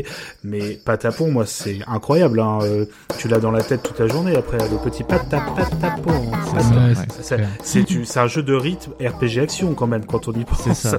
Ah oui. Incroyable où tu donnes des ordres à ta petite troupe de patapons qui tu les fais avancer en tapant en rythme. Enfin, c'est incroyable. Euh, vous l'avez dit, What Did You vous avez déjà parlé dans une émission. Ouais. J'étais Ouais. très heureux quand je l'ai écouté parce que c'est un jeu moi que j'ai adoré le 2 Ouais. où c'est une sorte de, de jeune keeper un peu ou enfin sans le côté gestion d'antre du monstre mais plutôt le côté tu dois poser des pièges pour empêcher que les que les gens viennent dans, dans ton antre euh, du mal. Le tout en 2D 16 bits euh, pourri. euh, ouais, ouais. avec un humour un peu un peu débilos mais qui passe. Et euh, Loco Roco c'est juste la, la petite pastille de bonheur en fait. C'est pas un jeu qui est foncièrement incroyable niveau gameplay mais qui te file une banane. Enfin il dure deux peut-être 2-3 heures un truc comme ça mais tu prends un plaisir dingue à jouer aux deux épisodes hein. c'est des petits jeux tout. C'est pareil là c'est un où on a juste à, on joue uniquement avec les gâchettes LR de la console on doit déplacer en fait ça fait bouger l'écran Oui. ça fait incliner l'écran et t'as une sorte de petite forme les euh, du coup les Roco enfin, c'est les les Roco je crois tout simplement Ouais. qui du coup sont des sortes de grosses boules qui peuvent s'assembler entre eux et tout et que tu peux tu fais euh, comme ça glisser telle une, telle une matière liquide en fait dans les niveaux et c'est d'un fun incroyable Ouais. quoi c'est vraiment une époque où avec la PS3 aussi euh, Sony avait ses studios comme ça ils essayaient plein de trucs Ouais. et c'est vrai qu'au fil des au fil du temps maintenant ça existe un peu moins c'est vrai et c'était un, la PSP était un très bon terrain d'expérimentation je trouve pour ce type de, de jeu qui devait s'adapter du coup au format de la format portable puis euh, au côté voilà euh, l'écran aussi l'écran euh, 16 neuvième aussi Oui. qui était un peu une nouveauté à l'époque hein. Fonds, Ah, moi j'ai rien à rajouter euh, sur euh, ces jeux-là. Moi j'ai euh, j'ai principalement fait euh, Patapon, What Did You Deserve This, euh, Loco Roco. Et Loco Roco, je peux que plus soyer. C'est un jeu que je réinstalle, que je rejoue euh, très souvent. Et c'est je, je trouve le concept génial. ils Et, euh, chantent ils chantent en- ils sont oui. quand ils sont contents ils se regardent ils chantent eux. euh, c'est- un jeu qui, voilà, mine de rien, euh, te challenge à rien du tout si t'as pas envie. Ouais. C'est vraiment le jeu, si t'as envie, par exemple, de faire euh, commencer un enfant euh, assez jeune, vraiment jeune, hein, en plus. Parce que t'as que deux boutons, c'est vraiment euh, l'ambiance est enfantine as fuck, mais euh, ça passe pour un adulte. Ouais. Vraiment, moi je le conseille à mort comme premier jeu. Alors faut un enfant qui ait de l'imagination et pas trop de drogue, hein, parce que quand même. hein. mais euh, mais ouais, mais j'adore ce jeu. Vraiment, j'a- j'adore ce jeu. Patapon, j'aime beaucoup le concept. Je suis pas sûr de la pertinence d'avoir eu, euh, d'avoir sorti autant d'épisodes. Trois. Oui, non, ça-. 3 et puis de, très rapidement, hein, 2008, 2009, Voilà, c'est ça. euh, 2011. Je- je- euh, ouais, ouais. Pour avoir joué, pour avoir joué au premier et au deux, je trouve qu'il n'y a pas tant de différence que ça, et je pense que des jeux plus longs auraient été suffisants. Ouais, c'est euh, ça. Le 3, et, enfin, c'est comme t'as dit, ils apportent des petits trucs en plus, mais ça, tu peux très bien avoir joué qu'au 1, c'est pas grave. Oui. T'as Voilà, vu quasiment fifou. tout, ouais. Voilà, je- j'ai pas trouvé fifou, à part que le concept ouais, te reste dans le crâne toute la journée. euh, Et la direction artistique est quand même assez rigolote, quoi. Et c'est fou. Bah, et- et tous ces jeux-là ont une direction artistique qui est incroyablement originale. Euh, c'est en plus des, euh, des idées, mais pas tapon. Mais il faut avoir l'idée de croiser un jeu de rythme. Le truc que je pourrais jamais jouer parce que j'ai, euh, par exemple là, on a parlé, évoqué de projet Diva, mais Ouais. sur la PSP, on a vu arriver tous ces jeux de rythme euh, à bout boutons euh, qui sont des espèces de Dance Revolution pour euh, poche, Ouais, c'est ça. comme DJ Ouais. Max et tous ces trucs-là. Il y en a eu mais une tétrachie aussi. Et Patapon, ça a réussi à me faire jouer à un jeu de rythme parce que c'était euh, autre chose, parce que c'était un jeu de rythme en même temps un jeu de stratégie. Ouais. Et le lore, quoi, le lore est juste fou. Enfin, il y, a- il y a une histoire, quoi. C'est c'est un truc de malade, mais mais ouais. Honnêtement, les, les DA, elles sont tellement cool que tu pourrais ressortir les jeux tels quels maintenant, Ouais. Que ça ne jurerait pas du tout. Il y a déjà ce côté un peu, alors pas low poly, mais un côté très épuré, très Ouais. euh, coloré, ouais, qui est vraiment typique de cette époque. Hein. Et Loco Roco euh, est ressorti. Hein. C'est ça. Ouais, le ouais. Coroco est ressorti sur PS4. Patapon, je suis pas sûr, mais euh... Non, je crois qu'ils ont ressorti euh, en téléchargement les, les anciens épisodes ou un truc comme ça, Ouais. si j'avais bien suivi, mais après c'est des excellents jeux, hein, attention, hein, mais j'aurais j'aurais du mal à les imaginer sur une grande télé en fait. Ah ouais, peut-être. ouais, je sais pas. Ça se, Ouais. ça se joue, ça se joue très bien. Et, hein, mais... et quelque part, moi quelque part, je trouve ça dommage pour les nouveaux joueurs, mais il y a, il y a aussi aussi l'idée que finalement c'est le support aussi qui apporte des choses, parce que c'est vrai que t'as un patapon sur ton support portable, bah c'est une idée géniale. Ouais, Le c'est euh, c'est fait pour la PSP. Ouais. C'est clairement fait pour ça. Katapari, je serais moins, euh, obligé- enfin, je C'est un moins- épisode particulier. Enfin, c'est un épisode à part. Hein. C'est Voilà. Me and My Katamari. euh, Voilà, je serais moins absolu sur les épisodes portables, mais euh, parce que c'est vraiment foncièrement un jeu de la PS2 pour moi. Ouais. Mais euh, Mhm. mais genre What Did You Deserve This, c'est pareil, c'est un jeu vraiment. euh, faut le faire dans son coin en rigolant comme un, ça. comme un débile, en se moquant de tout ce qui est côté euh, RPG, quoi, tout ce qui est euh, vieux Donjons et Dragons. Et d'ailleurs, ce qui est intéressant avec euh, Why Did You Deserve This, on en avait parlé aussi dans l'émission, euh, euh, dans le backlog dans lequel on parlait, c'est que les épisodes qui sont sortis par la suite, par exemple, euh, le dernier qui est sorti sur PS4, c'est un jeu euh, full euh, PSVR. Donc c'est des trucs aussi Ouais. qui va avec Ouais. la techno, tu vois. C'est pas, euh, ils ont pas fait un portage en disant bon, euh, voilà, vous jouerez à Why Did Ouais. This euh, sur PS5, euh, alors que c'est un jeu euh, full portable parce qu'il faut un écran tout petit, euh, parce que c'est un jeu bah, qui pique les yeux, quoi, de, de base. Quoi. Ah ouais. Mais tu as très bien dit pour les Katamari, c'est vrai qu'à chaque console où ils sortaient, ils, ils prenaient en compte un détail technique. Mhm. Sur euh, Vita, t'avais le, parce que faut rappeler qu'à Vita avait un surface tactile à l'arrière Oui. de la console. Oui. Et cet, cet épisode était pas ouf malheureusement, mais permettait de jouer aussi avec la surface arrière comme ça de la console. Enfin, c'était euh, toute une époque où des jeux comme ça, on, on les sortait uniquement par rapport à la console. Et Ouais, c'est vrai que le Coroco, tu peux pas l'imaginer autrement que sur un écran 16 neuvième Ouais. pour le coup. Ouais, ouais. Et j'ai envie de dire euh, par extension, euh, parce que souvent je crache un peu sur Sony parce que je trouve que c'est quand même beaucoup des suiveurs sur plein de choses, mais c'est aussi une entreprise donc c'est normal. Mais souvent ils utilisent leur matos eux. Par exemple, et c'est quasi systématique. Ouais. Euh, la PS4 par exemple, là la, la, la nouvelle DualSense, ils ont fait un, espèce de jeu introductif euh, Astrobot Ouais, qui PS5, utilise ouais. toutes les capacités des gâchettes euh, euh, résistives. Ouais. Et c'est pas depuis euh, la PS5 quoi. Pardon la PS5. Ouais. À chaque fois ils utilisent les features. Ouais. À chaque fois. Mm, mm. Et vraiment, euh, même quitte à te faire gerber le truc dans une armoire, hein, mais, euh, mais c'est pas un problème, quoi. Mais ils le font. Déjà, ça, ça, on peut leur reconnaître ça, c'est d'essayer au moins d'utiliser leurs innovations.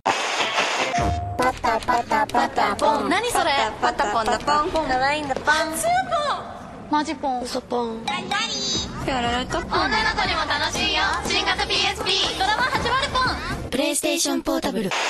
Et en parlant d'innovation, on va quitter un peu les jeux. On va passer à la dernière partie de l'émission. On va revenir un peu plus sur les modèles.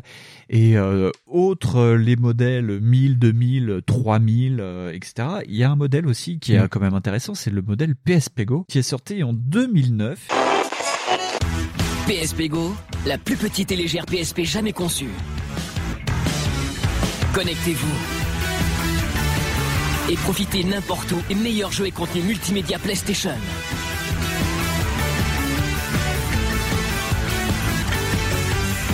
Connectez-vous, jouez, allez où vous voulez. PSP Go, votre monde entre vos mains. Un modèle assez particulier déjà dans sa morphologie par rapport à la console, vu que c'est un modèle qui s'ouvre, mais c'est aussi un modèle qui est sans lecteur UMD, et donc ça avait posé les premiers soucis euh, éthiques, que ce soit pour les joueurs ou les magasins, par rapport au marché du full des maths et à l'expansion du PSN. Moi, personnellement, je me rappelle d'une levée de bouclier, oui, en France, euh, de Micromania sur euh, la vente Ouais. de la console, parce que c'était euh, effectivement, comme tu viens de le dire, une machine full dématérialisée. Donc, plus aucune espèce de vente de jeux, que ça avait été incroyablement scandaleux, euh, que bah d'ailleurs la console elle est, pff, elle s'est quasi pas vendue. euh. Dans le monde, c'est 500 000 unités. C'est, il y a moins Voilà, de, voilà, tu vois, c'est 500 000. Bon, moins une parce que j'en ai une à la maison. mais, euh, mais, euh, mais ouais, non, euh, ça a été incroyable. Ça a été aussi le premier pas vers euh, ce que dev- est devenu le marché aujourd'hui. Tout à fait. C'est aussi les prémices. C'est juste sorti trop tôt, quoi. C'est ça, il y avait pas encore euh, Internet était déjà démocratisé, mais peut-être pas assez. Ouais. Et ça, surtout, il y avait ce côté. euh, c'est vrai que les magasins avaient fait vraiment opposition. C'était assez impressionnant parce qu'il faut savoir que les magasins de vente,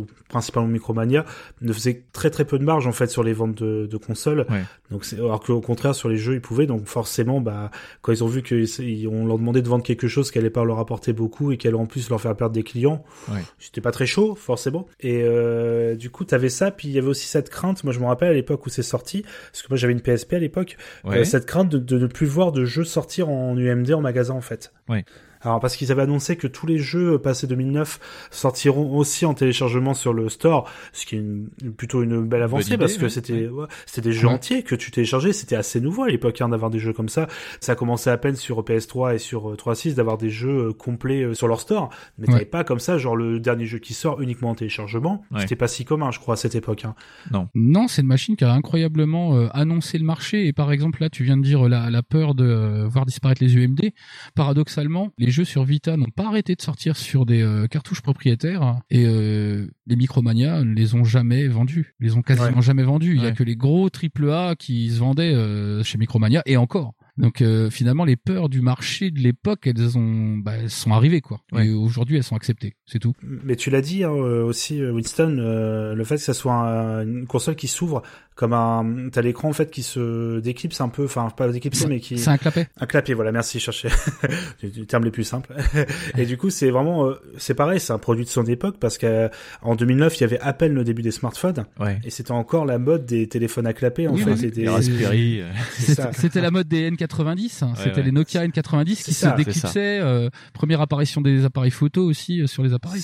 C'est- ça qui te faisait apparaître un clavier, c'était euh, c'était génial. C'était fou. Du coup, c'était vraiment dans son époque, mais Sony là-dessus a toujours été vachement euh, en accord avec son époque sur le design et sur les trucs. On peut pas leur enlever ça. Sauf que, bah, comme on l'a dit, bah, probablement trop tôt. C'était déjà demandé. En fait, le, le débit euh, des internets était pas assez puissant déjà pour euh, télécharger autant de choses. Puis le prix des cartes SD devait aussi calmer pas mal les gens. Oui, Ouais, parce que ça a été, euh, c'était la mise en place aussi d'un autre format, c'était les formats micro M2. Ouais. Donc ça veut dire que le mec qui veut aller revendre sa console chez Micromania pour changer sa PSP normale par une PSP Go, il se retrouvait comme un con avec du matos qui était plus compatible quasiment. Ouais. Et il se dit bah faut que je rachète une carte propriétaire. Alors bon, la console contient elle-même 16 Go de, de, place. Ouais. Moi, euh, j'ai pas de problème. Donc en vrai, voilà, t'as au moins ça déjà. Mais tu devais avoir une carte au bout d'un moment si tu voulais installer 10 jeux. C'était pas possible. Ouais. Donc euh, c'était problématique. L'ergonomie, elle est pas folle. Hein. Moi, la PSP Go, je l'ai parce que je l'ai récupéré un coup euh, bah, cadeau d'une d'une douce, voilà, d'une demoiselle. Ouais. Et, euh, et en vrai, la console, elle te, elle, putain, God of War là-dessus, je souhaite ça à personne. Hein. Vous trouviez que l'ergonomie de la première était dégueulasse? Ah bah celle-là, euh, t'as peur de la casser. Ah bah là, le stick analogique est entre la croix et les Et- boutons, quoi. Voilà, c'est ça. C'est euh, C'est pas possible ça. c'est un truc qui est à peine mieux. C'est un truc qui est à peine mieux que le stick droit euh, de la, de la New 3DS. quoi. C'est vraiment abominable. J'ai jamais pu réussir à jouer correctement sous le calibre avec ce stick-là. Après, il y a toujours le le, le D-pad. Ouais. Mais euh, en vrai, ouais. c'est pas. euh, et c'est pareil, tiens, on en a pas parlé. Mais il y a- c'était un gros problème hein, le D-pad pour jouer aux jeux de combat parce qu'il y avait pas vraiment les diagonales. Non. C'est- Ça faisait rigoler à ça aussi. Mais euh, oui, euh, la PSP Go, elle était construite d'une façon, euh, elle était cool. De loin, elle était cool. En plus, elle fait, euh, elle a vraiment un format qui te permet euh, vraiment, euh, qui était pas loin du lecteur MP3 d'époque C'est ça, Ouais. ouais. ou du téléphone. Ce qui fait que même aujourd'hui, par exemple, tu peux t'en servir comme de lecteur MP3. Ouais. Moi, je le fais des fois. Et, euh, et c'est compatible avec ton casque parce qu'en plus, il y a le Bluetooth qui est dessus, donc en vrai, il C'est y a aucun problème. Ouais. Bluetooth 2.0, ouais, c'était une nouveauté à l'époque. ouais. pareil, je, je vais encore en parler un petit peu, puis après je vais, euh, je vais Vas-y. laisser la parole. Il y avait aussi euh, maintenant la PSP Go, c'était carrément une machine qui était euh, assumée comme euh, voulant être une machine au centre d'un media center. Ouais. C'est-à-dire qu'en vrai, euh, ils, ils avaient sorti un dock pour jouer euh, sur la télé. Euh, la compatibilité des manettes DS3 à l'époque était avérée. Ouais. Tu pouvais tout faire de chez toi en jouant euh, sur ta PSP, mais euh, sur ta télé.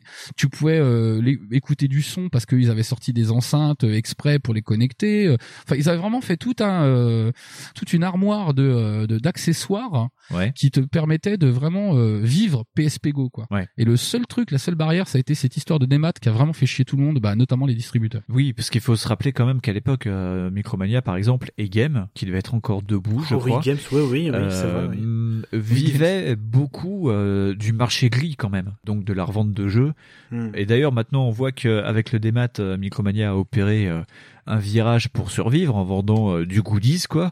Ouais. Mais euh, tu vois qu'à l'époque, c'était compliqué. Et d'ailleurs, euh, on dit Et ça trop... toujours. euh, Tiens d'ailleurs, je t'interromps encore une fois. Oui, dis-moi. Mais euh, et on, on voit euh, pareil, par exemple, cette console-là, elle a aussi provoqué un autre truc. Ouais. C'est l'arrivée euh, de, des cartes de vente euh, PlayStation. Les, par exemple, les cartes 20 euros euh, Ouais. que vous voyez à Carrefour et à, à la Fnac et partout. Ouais. En vrai, c'est à cause de ça. Parce que les mecs, et quand ils ont refusé de vendre la PSP Go, les, les types ont dealé ça chez Micromania en disant bah sinon en fait ce qu'on peut faire c'est vendre des cartes d'accès euh, à du fric sur euh, le, le, le PSN. Ouais. Voilà. Pour conclure, après je passe la parole à Babar. Si euh, on- disait que la PSP Go était sortie trop tôt, faut se rappeler que c'est encore plus tôt parce que après la Xbox One est sortie, ça a été le, le même euh, calvaire aussi, euh, un peu sur les mêmes problématiques euh, de dématérialisé et de connexion permanente, quoi. Donc euh, c'était euh, ouais vraiment trop trop trop précurseur. Ah je ouais ouais moi pour le coup la PSP Go je, trouve que c'est pas comme la Xbox One où c'était aussi un problème de communication parce que ça a été euh, incroyable, ça a indécent. Je Ouais. veux dire, euh, ah, et si on veut pas euh, vendre notre jeu, bah tu te démerdes, achète-toi une 360. Bon, là ça a été de, Ouais. ça a été de la démarche commerciale. Ouais, euh, c'est comme si le mec de, de Sony disait bah prends euh, une, une PSP Street et puis euh, voilà, et puis tais-toi, voilà. Ouais. Donc euh, je trouve que bah, et de toute façon le le mec qui a été responsable de ça euh, a bien prouvé sa valeur en allant bosser avec euh, autre chose. Ouais. Et oui, la PSP Go c'est vraiment une histoire de contexte pour moi, plus que la One. Ouais, c'était quand même une chouette, euh, enfin une chouette. C'est pas, c'est pas le terme que j'utilisais, pardon, mais c'est une idée. T'es quand même pas bête de proposer quand même quelque chose qui, de se dire voilà, vous avez tout dans une seule console, pas besoin de vous embêter à changer les, les UMD. Ouais. En plus, les UMD, ce qu'on n'a pas dit, alors euh, autant c'est un format qui est plutôt cool, autant il y avait bon ça occasionnait forcément des temps de chargement vu que c'était un disque, mais t'avais aussi un bruit, le fameux bruit caractéristique Ouais. du, de, t'entends le disque tourner sur ta, Ouais.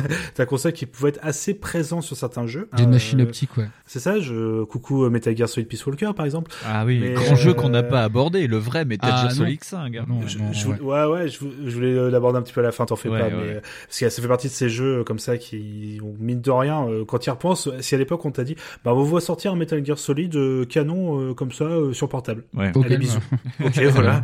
Et euh, non, non, il y avait ça, et euh, on a dit qu'il y avait plusieurs versions. Oui. Chaque version apportait à chaque fois des améliorations. Il n'y a pas de, de gros trucs, pas de gros d'énormes différences. Ouais. Si ce n'est la version de cheapos de toute fin, comme tu l'as dit, la PSP Street, Oui.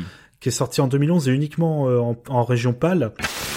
PSP has sold over 71 million units worldwide and is now the perfect entry level handheld device. But we believe we can do more to support PSP. So I'm extremely pleased to announce that from this fall, we will be introducing a new model with a new look and feel. Without Wi Fi connectivity, this new PSP will be compatible with the entire catalogue of games. And most importantly, will be priced at 99 euros. Ouais. euh, propose par exemple du son mono, bon, et pas de Wi-Fi. Ouais. Et ça, par contre, Ouais. ça, ça me sidère.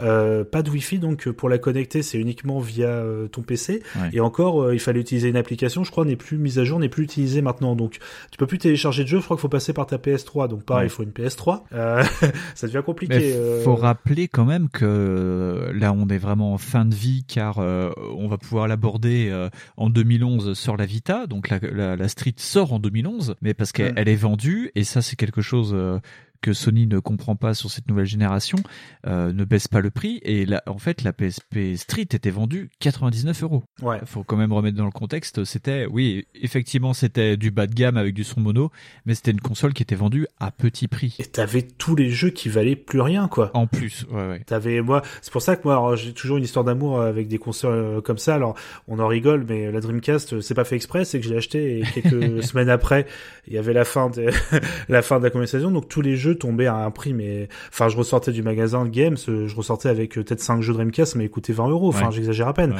Et la PS2 c'est pareil, c'est pour ça que j'y joue toujours, c'est parce que les jeux coûtent 2 euros. Et la PSP, bah il y a quelques années maintenant, j'achète toujours mes petits jeux PSP de temps en temps parce qu'ils sont en moyenne à 5-7 euros quoi.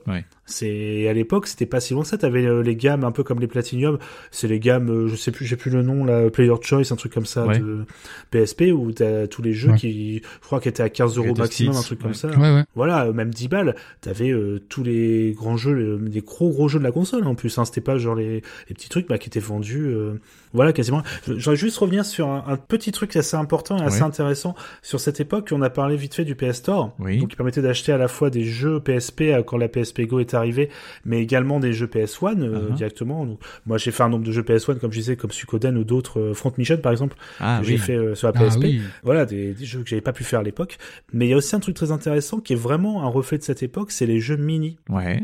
Oui, oui, oui. Et les jeux mini, en fait, on sent vraiment qu'à cette époque, tiens, il y a des jeux flash sur Internet et il y a des, des smartphones qui sortent des, des petits jeux pas chers euh, et ça se vend vachement bah tiens sinon c'est pareil sur PSP donc on va prendre des petits jeux euh, vraiment faits mais avec euh, des petits jeux flash tout Ouais. pourris et qui coûtent peut-être 2-3 euros et euh, on va les foutre comme ça sur le store et les gens vont sûrement les acheter par millions bon vous connaissez le reste, euh, voilà le- la suite de l'histoire. Mais c'était souvent des jeux, je sais pas si vous vous souvenez, qui étaient offerts avec les abonnements euh, ou avec, euh, voilà, parfois c'était des jeux qui étaient vraiment littéralement donnés parce qu'ils ont, euh, ça les emmerdait de les garder, quoi. C'était vraiment des jeux très mauvais. Euh, si ma mémoire est bonne, si ma mémoire est bonne, de- dans le lot, il y avait beaucoup de de runner infini. Il y avait beaucoup de genre, euh, Oui. tu sais, le genre qui a été inventé par euh, le téléphone, comme Canabalt. Et ben, je crois que j'ai joué à Canabalt sur la PSP. T'as joué à Cannibal sur la PSP Je crois, hein, moi il me semble hein, que. Wow. Alors, je, je pourrais pas vérifier, mais c'est fort possible, ouais. Et Flying Hamster, sais, on a aussi, euh, Oui, c'est on ça, a voilà. Flying Hamster qui Oui. aujourd'hui encore une licence qui existe. Voilà, je, je voulais peut-être mettre ça en, par contre en, à part parce que Flame Master est un petit jeu euh, vraiment cool qui a donné depuis. C'est très drôle quand même des fois les licences. C'est les fameux euh, Wonder euh, Wonder Boy les nouveaux en Ouais. fait, Ouais. qui étaient à la base hein, une suite de. Enfin, les gars ont fait un Flying Hamster 2 qui s'est transformé en jeu hommage à Wonder Boy et finalement on leur a dit non mais prenez licence, allez-y. Parce que je veux dire le truc Ouais. complètement improbable aussi. Oui. Donc ça, ça provient d'un jeu mini PSP. Ah, Comme quoi, c'est des fois euh, les parcours de vie, des fois. euh, voilà. Mais, mais ça, c'est voilà, c'est une partie je trouve qui est intéressante parce que c'est pareil, c'est comme le reste de la console, c'est vraiment un reflet de l'époque hein, C'est ça. qui est très intéressant. Je trouve. Ouais. Moi, c'est vraiment une époque, comme je disais euh, dans notre émission. Moi, l'époque PS2, c'est il y a le côté gag aussi un petit peu, forcément. hein, C'est la PS2, c'est pas la, c'est une console que j'aime beaucoup, mais il y a un côté aussi un peu rigolo d'acheter des David Douillet judo ou d'acheter des jeux de pétanque euh, à un euro. Ouais, ouais. Je sais pas, voilà, je- j'ai quand même un côté où ça me fait beaucoup rire de jouer à Pimp My Ride et tout, enfin euh, tout ça. euh, mais par contre, je trouve que c'est un- une époque où t'avais quand même ce côté fun, où alors ça fait vraiment vieux con, hein, je suis désolé, mais où tu mettais ton jeu dans la console, t'avais pas de téléchargement de mise à jour, t'avais pas de, tu bon, t'avais un côté arcade en fait qui était direct. Et je trouve que la PSP c'est un peu avec la PS2 les, les derniers voilà de cette époque où tu bah encore maintenant t'achètes un jeu l'UMD paf tu le mets dans la console t'as ton jeu euh, t'as une expérience comme ça euh, directe en fait Ouais. Ouais. Et vous démarre euh, tout de suite. Et t'as, et t'as aussi, euh, t'as aussi encore cet esprit-là de l'époque où euh, tu pouvais quasiment trouver n'importe quelle expérience de jeu, peu importe ce qui t'intéressait. Et effectivement, on en rigole des euh, Alexandra, les, les Derman ou, euh, ou, euh, ou de toutes ces conneries-là. Mais en vrai, par exemple, si t'étais fan de train, t'aurais eu forcément un jeu de train. Si t'étais, euh, t'avais Mhm. des jeux d'arcade. Voilà, tu sais, mais t'avais tout n'importe quoi sur genre la PSP, c'est vraiment la, enfin, je trouve que c'est la cristallisation de ça. C'est en vrai, Ouais. t'as tous les jeux possibles. S'il y a un jeu qui t'intéresse, enfin un genre qui t'intéresse, il y aura forcément au moins un opus Ouais. dessus. Je me rappelle que ma sœur, elle, elle avait vu ma PSP, elle l'a demandé à Noël, parce qu'elle a dit, oh putain, elle joue pas du tout au même jeu que moi, elle joue à des jeux pires. Et en vrai, euh, non mais elle, elle a fait les poursuites. Ça en force. dit beaucoup sur la fonte famille. Ouais, voilà. Là, poursuite force, très grand jeu, très grand nanar. Poursuite Incroyable. Poursuite force, elle te l'a fini euh, deux jours après Noël, tu vois, et tu dis ah ouais, mais voilà. tu t'en fais plus des jeux comme ça où t'es dans ta voiture tranquillou tu tires sur les méchants et tu sautes après sur Bah les voitures et non, les trains ça enfin, n'existe plus. t'en fais plus T'es obligé maintenant Voilà, de le bah, faire en vrai. Pff. Poursuite force, c'était un jeu vitrine de, Oui. de lancement Ouais. en Oui, Europe oui, en plus. Hein. Ouais, très très joli jeu hein, très, techniquement très impressionnant hein. Ouais. J'allais vous relancer sur euh, sur la dernière partie. Donc la mort, euh, la, la mort euh, annoncée en 2011 de la console, les gammes PSP qui vont s'arrêter entre 2011 et 2014. Donc euh, le dernier modèle a été arrêté de produire en 2014 et donc après ça a été la Vita. What you've come to know as NGP, our next generation portable, is officially named PlayStation Vita. Thank you. Thank you.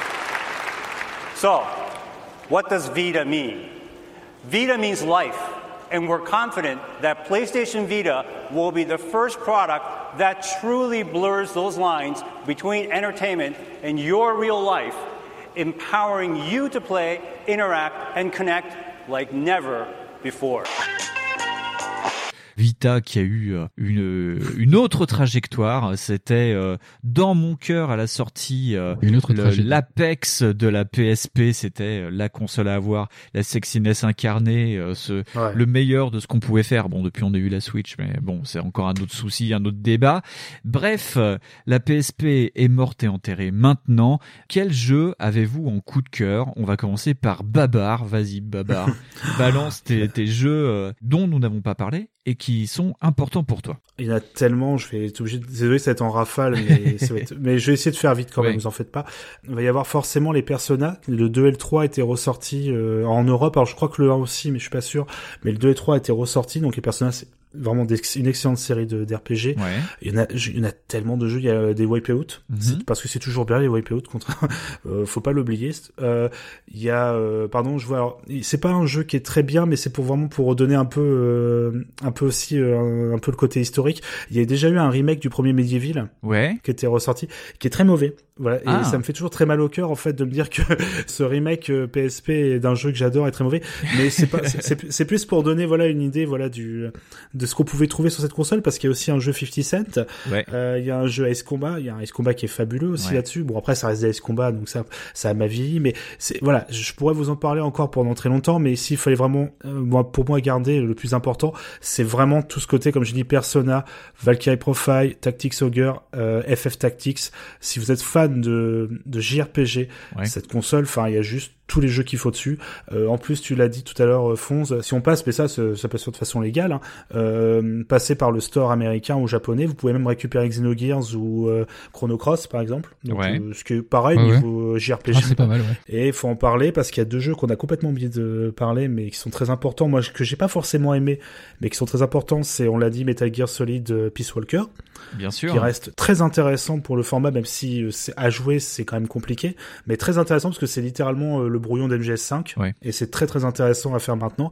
Et euh, aussi très imp- un jeu extrêmement important pour la console, c'est FF7 euh, Crisis Core, Ouais. Ouais. qui est pour moi un jeu que j'ai pas pas beaucoup apprécié, mais qui pareil, euh, c'est euh, balancer un gros euh, RPG action. euh, voilà, bah, la Kingdom Hearts d'ailleurs qu'on n'a pas dit, il y a Birth by Sleep qui est un, Ouais. un des meilleurs épisodes de la série. Vous voyez, en fait, je me rends compte qu'il y a tellement de jeux, on pourrait faire en fait 6 heures d'émission. C'est ça, hein, ouais, ouais. Ah mais on peut pas tout évoquer parce que genre il y a même eu des parapas de rappeurs, je crois. Donc euh, pff, Oui, c'est abusé. C'est ressorti, ouais. Les. Dirge of Cerberus Ouais. aussi, ou les trucs comme Voilà. ça. Guitar Woman qui est ressorti. Enfin, Ouais. c'est il y a un nombre de jeux pareil qui sont souvent des ressorties de jeux PS2, mais c'est pas grave, on les a et je pense que c'est une console, faut là-dessus, faut vraiment lui laisser sa chance et n'hésitez pas à essayer hein, parce qu'il y a vraiment une quantité de jeux de qualité euh, qui sont enfin la, la liste c'est pour ça que je dis que j'aurais pas le temps mais je pourrais vous en citer une quarantaine comme ça. hein. Ouais. Mais en- c'est vrai qu'en apportant, on avait oublié de citer euh, effectivement la Peace Walker euh, qui euh, était présenté avant comme euh, le, le vrai MGS5. Mm. Après, euh, bon, euh, Kojima avait dit mais non, en fait, c'est pas vraiment le MGS5. Mais par contre, quand tu lances Ground Zero, euh, t'as l'histoire de Peace Walker qui est résumée dedans. Donc, Ouais, voilà.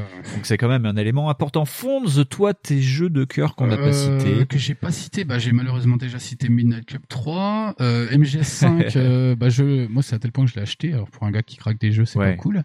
J'ai Ouais. le Peace Walker, je l'ai acheté. Tu as appris les, le- les acides, Peace Walker acides non, je les avais fait, mais, euh, mais j'ai pas trouvé ça fou. Ouais. Euh, j'ai eu euh, ma grosse période, donc les God of War, les deux God of War que je trouve beaucoup plus euh, dynamiques et euh, tu, tu rentres beaucoup plus vite dans l'art que les, les épisodes PSP. C'est à un tel point que je préfère les épisodes PSP que les épisodes qui sont sortis de la PS2 sur la Vita. Ouais. Euh, Qu'est-ce que j'ai comme truc euh, Ah là là, euh, là je suis en train de chercher le nom d'un RPG mais je le retrouve pas euh, parce qu'il y a vraiment eu des, il y, a- il y a eu des RPG que j'ai fait là-dessus. J'ai découvert genre les, euh, bah si donc je, je confirme donc Cannibal t'es bien sorti sur PSP.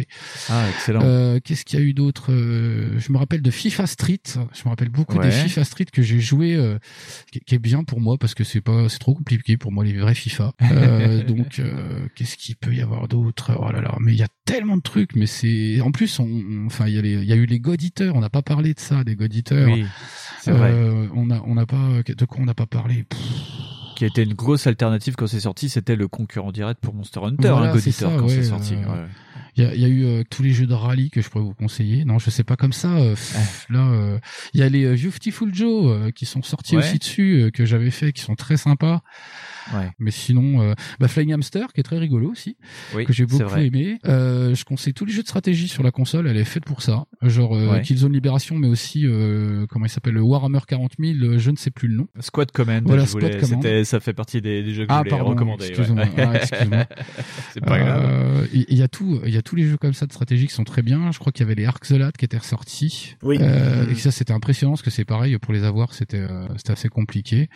Euh, les Burnout. Ouais, Legend et Dominator, euh, qui sont des, en gros des best-of, mais Ouais. exclusifs à, à la PSP, qui sont des très bons jeux, et Dominator a un très bon euh, sound design. C'est vraiment un jeu à faire. euh, Moi, je l'avais fait avec un caisson de basse, je branchais un caisson de basse sur ma PSP Hmm. euh, pour avoir euh, un son euh, diabolique. C'est vraiment un très très bon jeu, et en plus avec une, euh, une bande son euh, du feu de Dieu. Et euh, j'ai pensé beaucoup aussi à SSX. Ouais. Qui euh, le, le One Tour, qui était euh, un jeu qui était aussi sorti sur PS2. Et je vais finir là-dessus parce qu'il y a vraiment trop de trucs à voir. Euh, C'est, euh, c'est, en fait, ça va vraiment dépendre des compétences. Mais moi, euh, ouais, ce qui m'avait choqué, c'était le côté un petit peu Dreamcast et arcade de la console.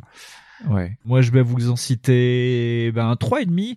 Donc, euh, effectivement, euh, le et demi, ce sera pour euh, le Warhammer 40K, donc Squad Command, qui était aussi sorti sur DS, qui est un très bon jeu de stratégie en vue top-down, où tu joues ben, des Space Marines dans des missions très compliquées. Ça devient très très velu au bout d'un moment. Très sympa, édité par THQ. Je voudrais vous parler aussi de mon premier jeu que, auquel j'ai joué à cause de Fonts, qui s'appelle Street Riders, donc le jeu de gangsta avec des voitures, édité par Ubisoft, que je vous recommande, qui est sorti sous un autre nom sur Xbox et sur PlayStation 2. C'était 187 Ride or Die. Ah bah oui, d'accord. Je voulais aussi citer un jeu qui est cher à Fonds et à moi, c'est Silicon Carnage, euh, la version Oui. euh, Total Overdose, Ah donc, qui est sur PSP. je l'avais oublié. Un très très grand jeu, oublié, sous-coté je trouve en ce moment. Le Tony Hawk du Max Payne. Voilà, tout à fait. C'est tout à fait ça. Le Tony Hawk ça. du Max Payne. Et je Très chouette spin-off, ouais. Très chouette spin-off. Et je voulais vous parler aussi d'un jeu. Bah, c'est le le premier UMD que j'ai acheté. Donc c'était Mac M A C H, un jeu de Sierra. C'est un jeu de course où t'es des avions de chasse. C'est très, c'est très rigolo. c'est, c'est le wipeout du pauvre. C'est euh, un jeu ou- oublié, peut-être euh, à raison, euh, mais euh, voilà, c'est un jeu que je garde cher à mon cœur. Et juste, euh, juste, euh, allez, je redis encore une, une aparté, mais, Vas-y. si- mais franchement, je crois qu'il y avait même un sous-genre qui était en train de se créer sur la PSP, parce que je suis en train de regarder le line-up des jeux de course, et en fait, Ouais. des jeux de bagnole avec des flingues dessus, il y en avait au moins trois. Et je Ah, dis, mais ouais. sans déconner, les mecs, genre, je me rappelle de Full Auto, qui était, je crois, un jeu de Sega, et euh, je sais pas si tu te rappelles de ça. Mhm. Ouais. Et celui-là, bah celui-là aussi, je le mets dans euh, Jouez-y, c'est bien. Et, euh, voilà. Et voilà, et c'est ah tout. oui, full auto. Euh, T'avais, t'avais euh, Fired Up aussi, qui était un jeu de lancement. Ouais. Alors, je, je lis littéralement mes notes. Hein. C'est Vroom Vroom Pam Pam Pam Pam. C'est un clone de Vigilant 8. Ah je sais pas si vous ouais, voyez. ouais, ouais, Vigilant 8, ouais, donc ouais. c'est par les développeurs. Donc c'est, euh, je crois que c'est London, euh, Sony London. Ouais. Donc en fait, j'ai pris que leur meilleur jeu, c'est-à-dire Space World, euh, Le Monde des Bleus, parce que vous rappelez-vous, ce jeu existait. Et en effet, Et c'est eux, ouais. qu'on- et c'est eux qui ont fait tous les Six Stars. Mais je suis en train de, en fait, en vrai, ouais, c'est ça. euh, toutes les adaptations de Flat Out, les, les adaptations de Toka, les adaptations de Wipeout, euh, tout ça, c'est carrément recommandable. Ouais.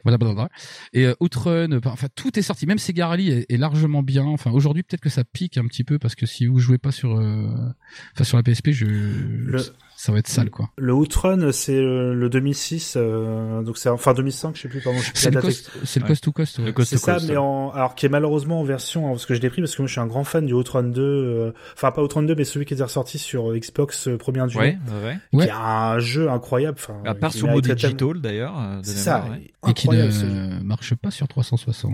C'est ça, c'est un jeu qui va être oublié malheureusement, alors qu'il est incroyable. Et la version PSP malheureusement est pas aussi bonne, donc j'étais un peu triste. Ça fait partie de ces jeux qui, mais c'est ça que tu dit. Hein, tout... Si vous voulez le, le jeu euh, que vous avez connu sur euh, PS2, un jeu obscur, vous le retrouvez sur euh, PSP. C'est ça. C'est ça qui est fou. Cette console, elle a, elle a acclimaté tellement de trucs. C'est euh, l'adaptation de jeux PS2, euh, la- le foisonnement des licences, l'adaptation de licences de consoles de salon. Putain, Ouais. c'était fou, quoi. C'était ouais. vraiment fou. Elle a pas eu le, le succès mérité avec tout le travail, quoi. Ouais. Il y a juste un tout dernier truc, c'est euh, au Japon, il y avait très peu de jeux qui étaient sortis, dont un qui s'appelle Mahjong Fight Club. Juste le nom, moi, ma voilà. Le nom est magique. Euh, pour conclure euh, sur ce Magic Fight Club, euh, un, un petit point rapide. Je sais que Fonds a eu un top 10 des meilleurs jeux vendus. Moi, je voulais juste quand même dire euh, euh, le nombre global actuel euh, à deux vaches près de vente de PSP. Donc, c'est 81,9 millions d'exemplaires vendus dans le monde, tout format confondu. Donc, ce qui est Très beau score quand même. À mettre aussi en corrélation quand même avec euh, les ventes de la DS qui sont à plus de 170 millions euh, de mémoire. euh, donc ça fait euh, un peu moins de la, la moitié. Mais euh, Oui, c'est quand même très très bien euh, joué et euh, ça a tenu le choc sous un tsunami de, euh, de machines qui imprimaient des billets quand même. hein. À la TS, ouais, c'était, comme tu l'as dit, hein, là, c'était le monstre, le bulldozer qui, et comme, comme 80 millions, ça reste un très beau score. hein, Ça reste un très Ah très oui, bon et- score. Et, ouais, ouais. et, euh, et comment dire, je vous propose aussi de d'essayer de, de trouver des, des raisons en fait pourquoi ça a pas si bien marché que ça par rapport à la DS, ou Ouais. même en soi, si vous voulez. Ça peut être une idée intéressante. peut être euh, intéressante, oui. Vous, par exemple, pour vous, pourquoi elle pas marché quoi Babar. Alors moi, je, je pense que c'est vraiment une question de grand public. Pour le coup, la PlayStation, comme euh, de règle générale, s'adresse à un public plutôt ado et jeune adulte, au, à la base, hein, bien sûr. Hein, c'est la, Ouais. la- voilà, on se doute bien après que quasiment tout le monde voilà y joue, mais Ouais. mais je pense que c'est par rapport à la DS, qui était vraiment un produit que tu peux, c'est tout bête, hein, c'est comme euh, le Game Boy, c'est vraiment des consoles que tu peux acheter. euh, les les parents, tu vois, peuvent acheter ça à leurs gamins, ils vont se dire bah c'est Nintendo, il y a des jeux pour les gamins dessus, j'ai pas à me poser de questions. Alors que PlayStation, comme c'est plus ado, ils ont peut-être un peu plus peur, il y a un côté plus agressif et euh, surtout bah comme tu l'as dit, la DS c'était tellement un raz de marée que et t'avais aussi, il faut pas l'oublier, euh, les fameuses petites cartouches Linker qui ont aussi fait beaucoup Bien entendu. ouais. à la démocratisation de cette console. Je pense que c'est vraiment au mauvais moment et aussi euh, parce que c'était pas assez pour le grand public. On a eu la même problématique au niveau du piratage sur les deux consoles. Alors ouais, mais la PSP était quand même beaucoup moins. Euh, je veux dire, c'est pas quelque chose. Moi, j'ai jamais entendu par mes tantes ou euh, enfin mes tantes, mes oncles et euh, je veux dire des, des collègues de, de boulot à l'époque où tu vois qui parlaient de comment ils ont craqué leur PSP. Ouais. Tout le monde, par contre, Mmh. tout le Tout le monde monde m'avait expliqué linker. comment. Ouais. Oui, parce qu'il y a un côté, ouais, il y a un côté plus simple avec la avec la DS parce qu'en fait, toi, t'avais juste à brancher. Même ma sœur l'a fait. Non mais t'avais ça et surtout c'est que j'ai vraiment souvenir de d'une amie et la pauvre elle s'est pas rendu compte sur le moment c'est qu'elle est littéralement allée à Micromania à l'époque elle dit excusez-moi est-ce que vous vendez des fameuses cartouches Linker là? Alors forcément le Ouais. gars là un peu en regardant il faisant non non ça marche pas comme ça. Madame, non, c'est pas bien. voilà c'est ça Bah moi je rejoins un peu Babar aussi sur le côté euh, console jeune adulte. D'ailleurs on avait ouvert euh, sur ça l'émission en, en se disant euh, à quel âge nous jouions à cette console. Donc c'était Oui. un peu de voilà on était le public cible, hein, fin ado début jeune adulte. Et oui en plus quand tu regardes moi j'ai j'ai ma j'ai ma PSP euh, modèle 2 là dans, dans les mains là la slim euh, c'est quand même un, bel objet maintenant comparé à une DS Mm. qui faisait un peu plus master un peu plus euh, pour les enfants c'est vrai que quand tu vois une PSP c'est pas forcément la première console que tu vas mettre dans les mains d'un enfant de euh, 4-5 ans quoi Et rappelle-toi, c'était beaucoup plus fragile en plus, parce que En le lecteur plus. optique était vraiment, il faisait du bruit, mais il tombait en panne. c'est ça Euh, les, les batteries, euh, c'était, euh, on en a pas parlé, mais les batteries, c'était, ça gonflait, ça explosait presque. Oui, d'ailleurs, il y a eu, euh, il y a eu une vague euh, de batteries explosifs. Là, il y a quelques années, euh, ça a enflammé Twitter. Moi, la mienne a explosé, et ça touche d'ailleurs pas mal les modèles en, en, en 1200 milliampères. Voilà, donc si vous avez un, modèle qui marche comme ça, vérifiez votre batterie. Moi, c'est un modèle 1800, c'est cool. Ah. mais euh, mais oui oui oui, euh, je suis complètement d'accord avec vous là-dessus. euh, Il y a eu la cible qui était pas la bonne pour le matos quoi, parce que la, la console est sortie très cher, euh, le coût de développement était juste dingue pour ce qui voulait sortir. C'est-à-dire qu'en vrai, si tu voulais faire l'équivalent d'une console euh, PS3 ou PS2 de salon, euh, enfin dans ta poche euh, avec des jeux comme GTA, c'était pas possible. Il y a que Rockstar qui pouvait le faire. D'ailleurs, on l'a vu Ouais. après sur la Vita, hein, où, euh, où personne n'a quasiment suivi. Il n'y a pas eu de gros jeux ambitieux sur la Vita à part euh, les jeux de Sony, hein, quasiment. Ouais. moi je suis d'accord avec vous là-dessus, quoi. Ça, il y a pas de la, la cible était pas la bonne, le, le moment était pas le bon non plus. euh, Ouais. Parce que pour- par contre, la console, elle, elle est extrêmement bien née. euh, Les, les, enfin, les jeux sont tous géniaux. Enfin, il y a vraiment de quoi à boire et à manger sur la console. La, la bécane est bien foutue. Ouais. C'est c'est vraiment une console qui est un peu oubliée je trouve Euh, souvent euh, on a souvent ce à cause entre guillemets, c'est pas pas de sa faute, mais de la DS qui a tellement tout euh, ravagé à cette époque, Ouais. euh, qu'on a un peu oublié. On a toujours ce sentiment que la PSP, bah, comme on l'a dit, était un échec, alors que pas du tout. Hein. Non. Et euh, on sait qu'on, on- je pense encore, c'est une épopée comme ça. Il y avait aussi euh, Final Fantasy Type 0 aussi, qui était pareil, Oui. des jeux d'une envergure. Enfin, t'avais jamais eu ça sur portable.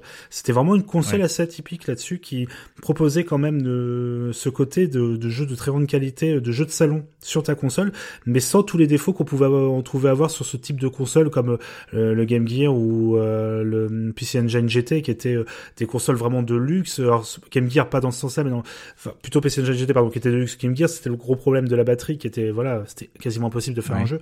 Mais tu t'avais pas, alors voilà, et là pour le coup, t'avais enfin une console qui permettait d'avoir la vraie, la même expérience qu'en salon, avec cette fois un peu plus de mobilité. Et le problème, bah, c'est qu'à côté, la DS est arrivée avec un concept encore plus fou, qui était de démocratiser totalement le jeu vidéo, ça y est à tout le monde, et forcément, bah, Ouais. Et c'est c'est peut-être ça le problème en vérité, c'est qu'ils ont peut-être trop bien fait leur job parce qu'effectivement, comme tu l'as évoqué, le problème avec la euh, Engine GT ou avec la, la Game Gear, c'est que en vrai, elle tenait pas la batterie. Quoi. Ouais. Fallait avoir, euh, fallait avoir un, Un sac de piles. Donc voilà, fallait avoir un sac de piles comme je faisais. Mais mais mais la PSP par exemple, elle proposait aussi le même type de quasiment de- d'expérience que sur le salon. Et la DS, elle a révolutionné le truc en inventant des jeux comme Wario- WarioWare qui euh, sont euh, jouables rapidement, qui euh, demandent pas à avoir euh, un master en, en GTA pour comprendre comment Mhm. ça marche. Ouais. Et, euh, et quelque part, c'est aussi l'avantage du jeu mobile. C'est-à-dire qu'en vrai, tu pouvais y jouer très vite sans connaître le jeu, quoi. Ouais. Et la PSP, c'est là où ça a pêché. Elle a proposé de vrais bons jeux pour les mecs qui voulaient être gamers. C'est Ouais. ça. Pour les gars qui étaient déjà joueurs. Donc c'est une cible très petite, ouais. Très bien, et ben je pense que c'est sur ça qu'on va conclure. Sur ce constat, bien amené par Fonds, bravo, une sorte de mini éditeur dans le line-up Fonds. Bien, bien mais j'ai. Ah, impressionnant. le trapèze violent sans filet, c'était le line-up 3. Voilà. eh bien, je voudrais remercier euh, le line-up 3, c'est-à-dire Fonds. Fonds, euh, merci encore comme d'hab. Fonds, où est-ce Bah, qu'on te retrouve sur l'internet mobile Oh bah sur euh, sur Twitter euh, des fois quand j'ai le temps, euh, Ouais. sur Instagram.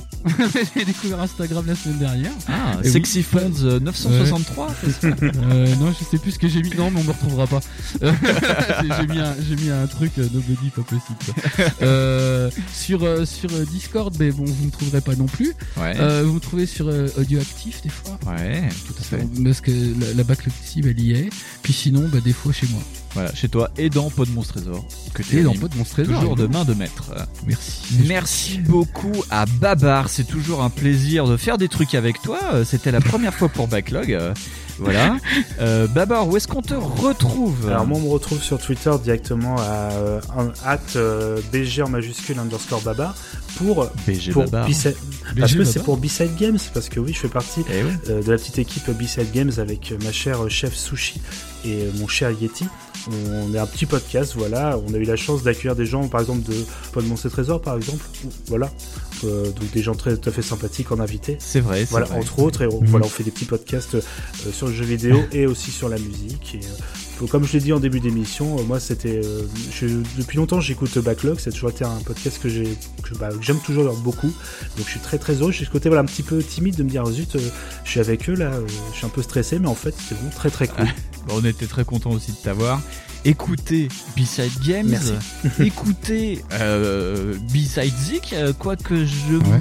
me pose des questions sur le dernier avec Jules, mais c'est quand même une très bonne émission. on, passe, on passe de tout. C'est faut, faut découvrir des nouveaux univers et parfois bah on, Tout va sur des territoires qu'on ne pensait pas explorer. C'est vrai. C'est ça. Et d'ailleurs, en parlant de territoire inexploré, euh, ça me fait penser à Animal Crossing. Je passe le bonjour à Sushi et à Yeti, bien entendu, qui sont avec toi sur B-Side Game et B-Side. Le line-up reviendra dans un format complètement différent. Quand? On ne sait pas. Bientôt. On a déjà le sujet. Je crois, Fonce, qu'on parlera d'un certain Tom Nook. Oui, c'est possible. On va parler de Tom Nook et du capitalisme probablement. Et avec notre cher Speaklin, Ouais, qui elle va être notre avis professionnel sur la question des îles d'Animal Crossing. la spécialiste du capital et des petites Ouais. clochettes. Très bien, le line-up euh, c'est fini. À bientôt, Babar, Fonds, tchou Tchou Salut.